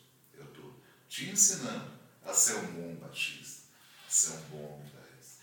Então, para você ser um bom guitarrista, não adianta você ficar ouvindo Foo Fighters, que eu gosto pra caralho, a vida inteira. Você precisa aprender aonde o Foo Fighters aprendeu. Vamos pegar no Marcão. Não adianta você pegar. Não adianta você pegar e falar assim, pô, eu quero tocar igual o guitarrista do Pearl Jam. Cara, Pearl Jam, eu gosto pra caralho, mas os caras são muito ruins. As músicas dos caras. As músicas dos caras são muito boas, mas quando eu fui convidado para fazer um tributo ao Pearl Jam, com uma banda aqui, do, do nosso amigo Rafa, é, eu tive que, para eu tirar as músicas iguaizinhas, eu tive que esquecer tudo que eu sabia, porque eles não sabem tocar. Entende? Então, é Tô essa. tentando. É, Tô tente, tentando. tente mais. Não é porque fez sucesso que é bom. Que é bom. Cara, É. é, bom assim que a gente diz, né? Vou cair de novo É, naquele obviamente, Não, não, não é isso, não é isso. Você pega tipo, YouTube, cara. YouTube é ruim pra caralho, mas eu adoro. Marcão odeia, mas ele odeia, ó, vizinha, vizinha, diminua o volume do YouTube. Isso aí incomoda muito, Marcão. Porra, vizinha, não, não faz isso. A sua vizinha toca YouTube? Porra, alto pra caralho. Ô, vizinho, não faz isso não, cara. tudo. É melhor é. Ah, Não, aliás, né, todo vizinho que, que. Vocês já repararam que quem coloca o som no máximo é quem tem gosto musical ruim? Duvidoso. Vamos usar a palavra duvidoso. A Jabinha é muito, muito boa. É isso aí. Fala. Então, beleza? Sistema Alfadão é bom ou é ruim? Cara, System of a Down. Sister. Sister. Podemos? Podemos? Ai, gente, ele vai falar, se ele falar que é ruim, eu vou morrer, eu acho. Não, não, relaxa. Eu paguei pra ir no show deles no Rock Rio, cara. Então, Do, do, do, do. Alissa, Alissa, ó. Você sabe que o meu. Não é Thalissa? É Thaís. É, tá, É, desculpa, é Tá tão legal o papo, vai. continua. Qualquer coisa que acabaram É. com isso. É azar seu ter um nome ruim. É. eu sei. A minha mãe O, o- o lance é o seguinte, cara. O System of a Down, você sabe que eles são descendentes de armênios, né? Isso. Essa parada. Então por isso que tem esse. Aham, Posso falar um pouquinho mais? aham. Tá. Quando a pessoa chega. Ah, vai. Quando a pessoa chega. Não, agora é sério mesmo. é, tem muita gente que chega para fazer aula. Primeira coisa, gente, vocês não fazem ideia da quantia de maiores de 30 anos que não sabem a sequência Dó, Ré, sabe, Bruno? Dó, Ré, Fá. Mi, Fá, Sol, Lá, Si, Dó. Muito obrigado. Parabéns. Não sabe? 70% dos clientes que chegam não sabem Dó, Ré, Mi, Fá, Sol, Lá, Si, Dó. Não sabem. Eu sou formado em harmonia funcional. A harmonia modal serve só para você ler partitura. Quer dizer, deu um vento, você não toca porra nenhuma. Putz, Sacou? saquei. E é essa harmonia que eles ensinam aqui nessa porra. Isso aqui é uma merda. Isso aí você sai com licenciatura em artes. Desculpa. Artes. Pode continuar, o Marcos aí, vai. Não deixa a porta aberta, não. Sacou? Então, assim, pô, não, é, é, eu tô falando de música, eu tô falando de ensino musical. Eu vou te ensinar a ser músico de verdade. Eu ia falar o quê? Você lembra? Sistema Alfadão. Sistema Fadal. Sistema Fadal. Primeira coisa, as letras dos caras. Se você gosta de rock e você não entende inglês, você é um imbecil. Primeira coisa é isso. Se você é roqueiro, é obrigação sua, pelo menos, entender arranhado em inglesinho ali, filho. Você tem que entender. Porque senão você vai ser o que o meu pai falava que você era. Você fica aí ouvindo essa gritaria e não entende nada. Ele tem razão.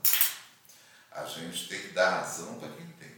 Então, tipo, quando meu pai falava para mim assim, você fica aí ouvindo essa gritaria, você não entendendo porra nenhuma, ele tinha razão. Foi aí que eu, com 7, 8 anos, fui na livraria, comprei o meu Collins Jean,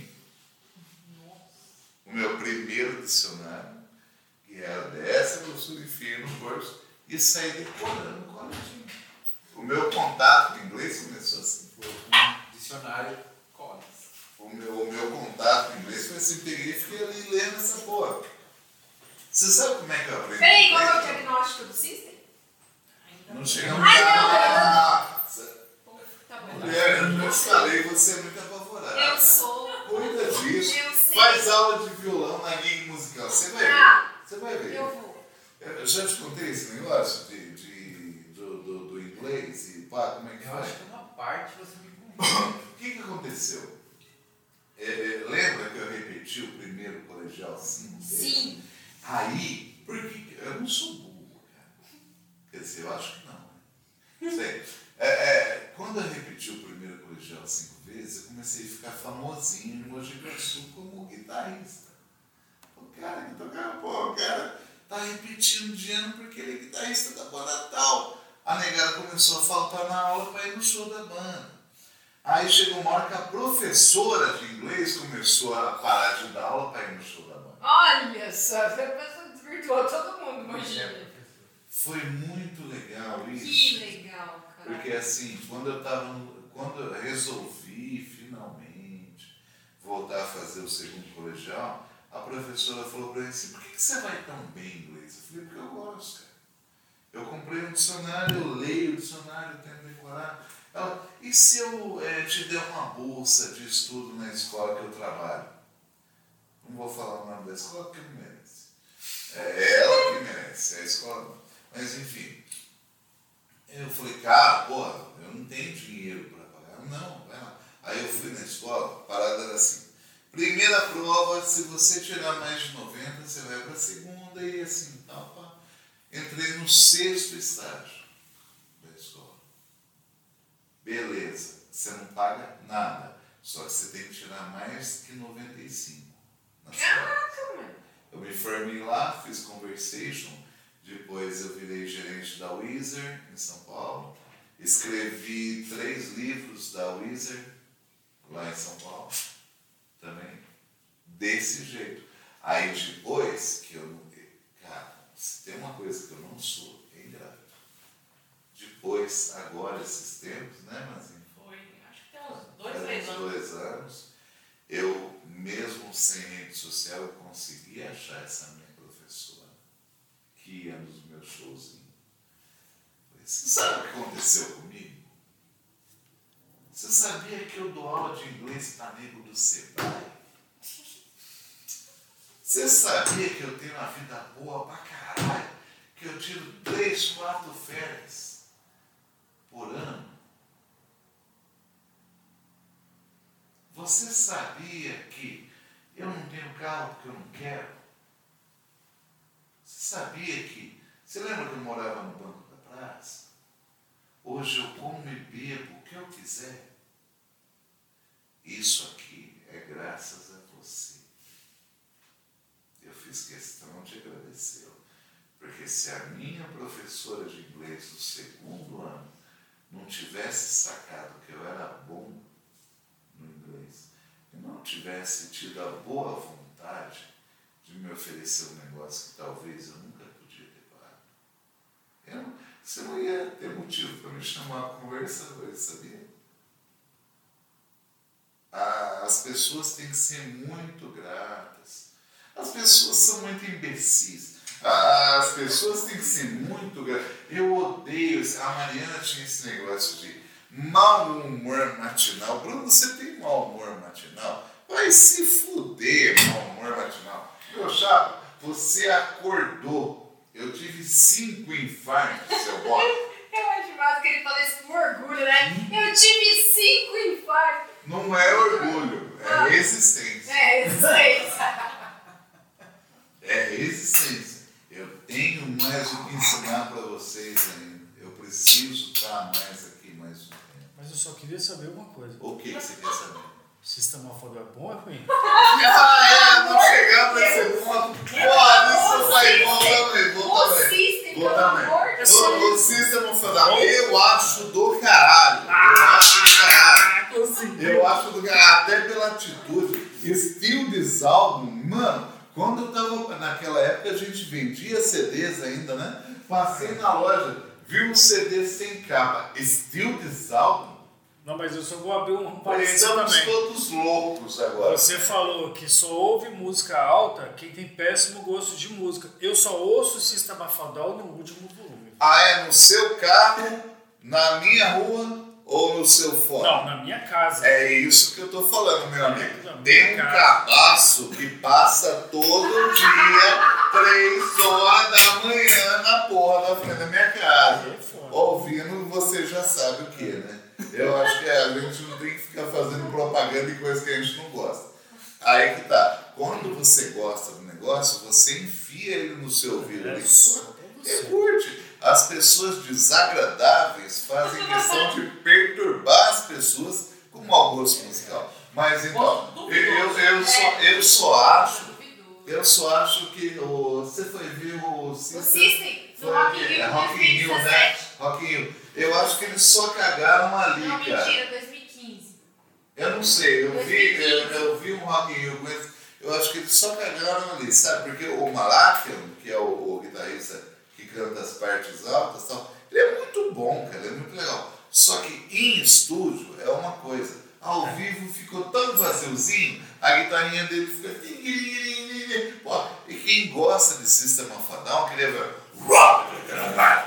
E não teve peso, né? Sabe? Então, é, eu, fui, eu tô te falando porque assim, eu fui ver o Michael Jackson em 89, eu fui ver o B.B. King em 88, eu fui ver o Metallica em 89, eu fui ver o Rush em 2002, enfim, outro dia eu tava com a Mariana, Você foi no Rush? eu fui. Você foi no Rush? Eu fui porque eu posso. É, Graças à professora de inglês. Não, ela é muito importante mesmo. Não, Mas assim, eu outro acho- dia eu comecei a fazer uma lista deitado na cama com a Maria, porque se tem uma coisa que eu gosto, e eu espero que ela também seja recíproca, embora ela tá fora minha mãe, tá? eu gosto muito de conversar com Que apaixonado. ela. É Eu, muito apaixonado. Cara, eu adoro assim, eu adoro conversar com ela. Assim, tá? Então, assim, teve outro dia que a gente sentou e começou a fazer, a gente deitado na cama, né? Começou. Eu consegui lembrar de 92 shows internacionais que eu fiz. Que Na, naquela época que tava todo mundo aqui no Facebook assim, ai, eu já fui em 10 shows, ai, eu já fui em tal. Ah, tal." verdade, Ai, tal. uma Não, galera, faz essa frescura. Eu falei, ah, cara, deixa eu contar só os internacionais. Deu 92. Ah, não vou publicar, não. Deixa esse povo besta aí. vai. Gente do céu, legal, Eu cara. não consigo deixar de ser boomer, desculpa. Não, tá tudo bem, pode ser boomer. Você pode ser boomer.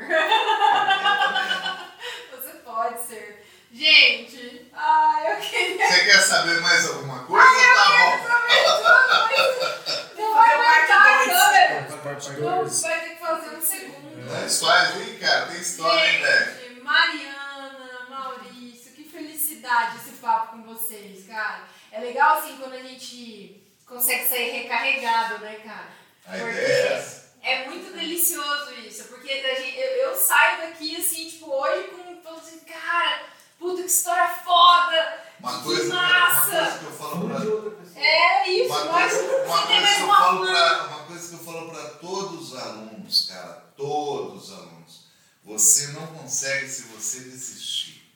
Quem não consegue é quem desiste. Para todos, no dia dos professores do ano passado, ela colocou assim: hoje é dia do vai que você consegue.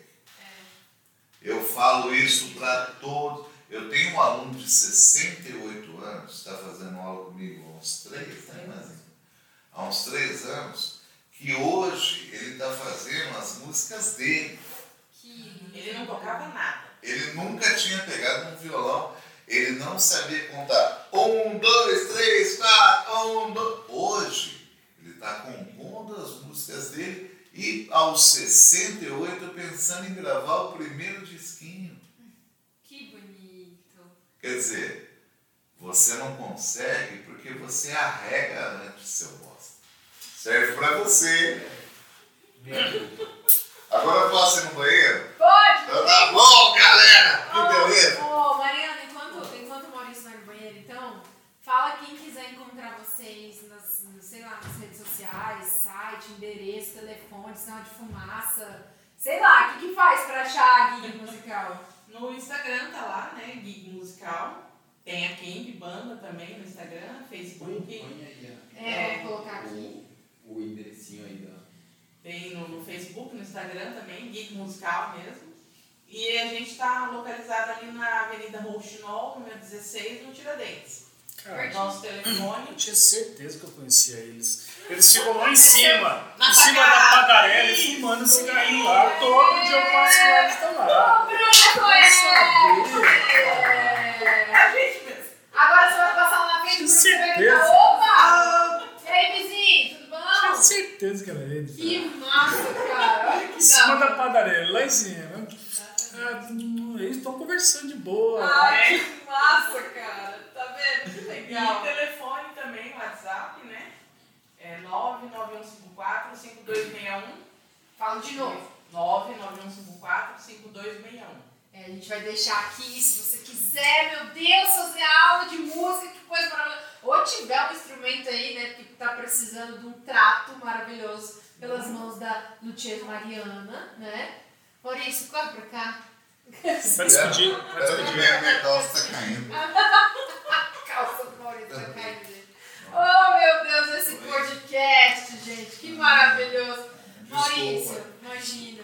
Obrigada. A gente Obrigado. entende depois da idade, continência, urinária, a gente Não, não, velho, é isso aí. Brincadeira, cara. Não, não, não, sério. Tem alguma raizada, Marcos? Maurício, fala com a galera agora e deixa uma mensagem final pra essa galera que acompanhou até agora esse podcast lindo, cara. que Fala com a galera. Com a galera é o seguinte, ó. é- galera. Eu não sei não o que dizer. Eu acho que é, quem estiver ouvindo deve ser pelo menos um pouquinho interessado em música. Eu já vi professores, professores entre aspas, péssimos pra caralho, desanimar você de tocar o instrumento que você queria.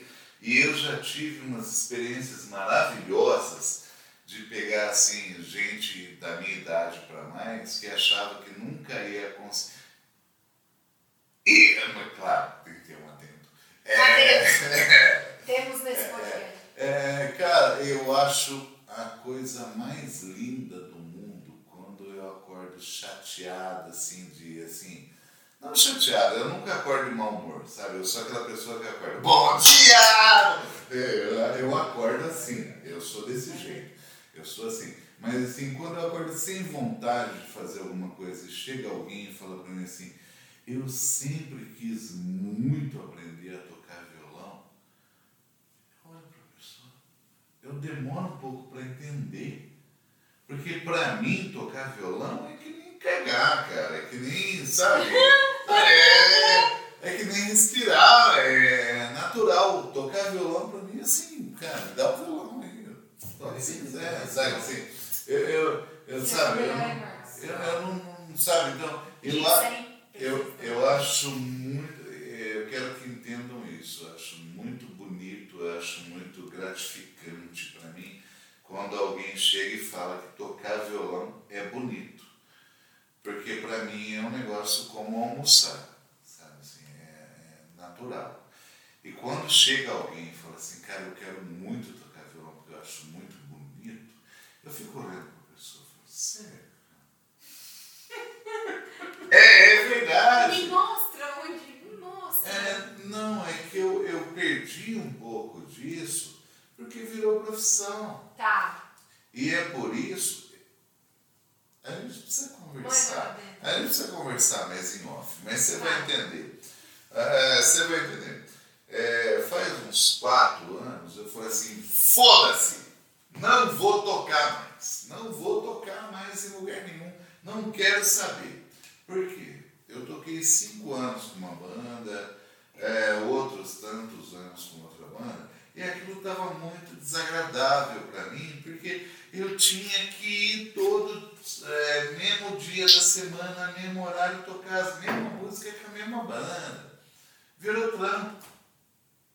O Tom Jobim falava, eu não toco em dois lugares seguidos, porque dá impressão de trabalho. E é realmente Massa. sabe? Começou a ficar muito chato, sabe? Aquele, pô, acontecia que assim, Mariana, eu vou ter que sair de novo para tocar com essa banda de novo, não aguento mais, cara. Chegou uma hora que eu mandei fazer uma camiseta para mim assim, não está sendo fácil. E aí eu tocava guitarra e erguia a guitarra assim, não está sendo fácil. Porque a minha vontade era sentar e assistir o Silvio Santos, amiga. Isso você pode publicar, pode, pode publicar. Tem problema. Não, tem problema. O meu negócio era que eu, pô, eu queria tocar coisa que eu gostasse. A música, o tocar, virou você dirigir para vir aqui. Sacou? Tá. Peguei o tesão. Aí o que, que eu fiz? Parei. Parei de tocar. Quando eu cheguei aqui em 2006, foda-se o horário, né? Quando eu cheguei, Isso era pra ser a mensagem final. Essa é a mensagem final, tá, gente? É. Liga não. Depois você acelera, deixa com a voz do Marquito. Então, é, quando eu cheguei aqui em 2006, eu falei para a eu falei, galera, lá em São Paulo acontece um negócio muito legal chamado churrasco. Como é que é o churrasco?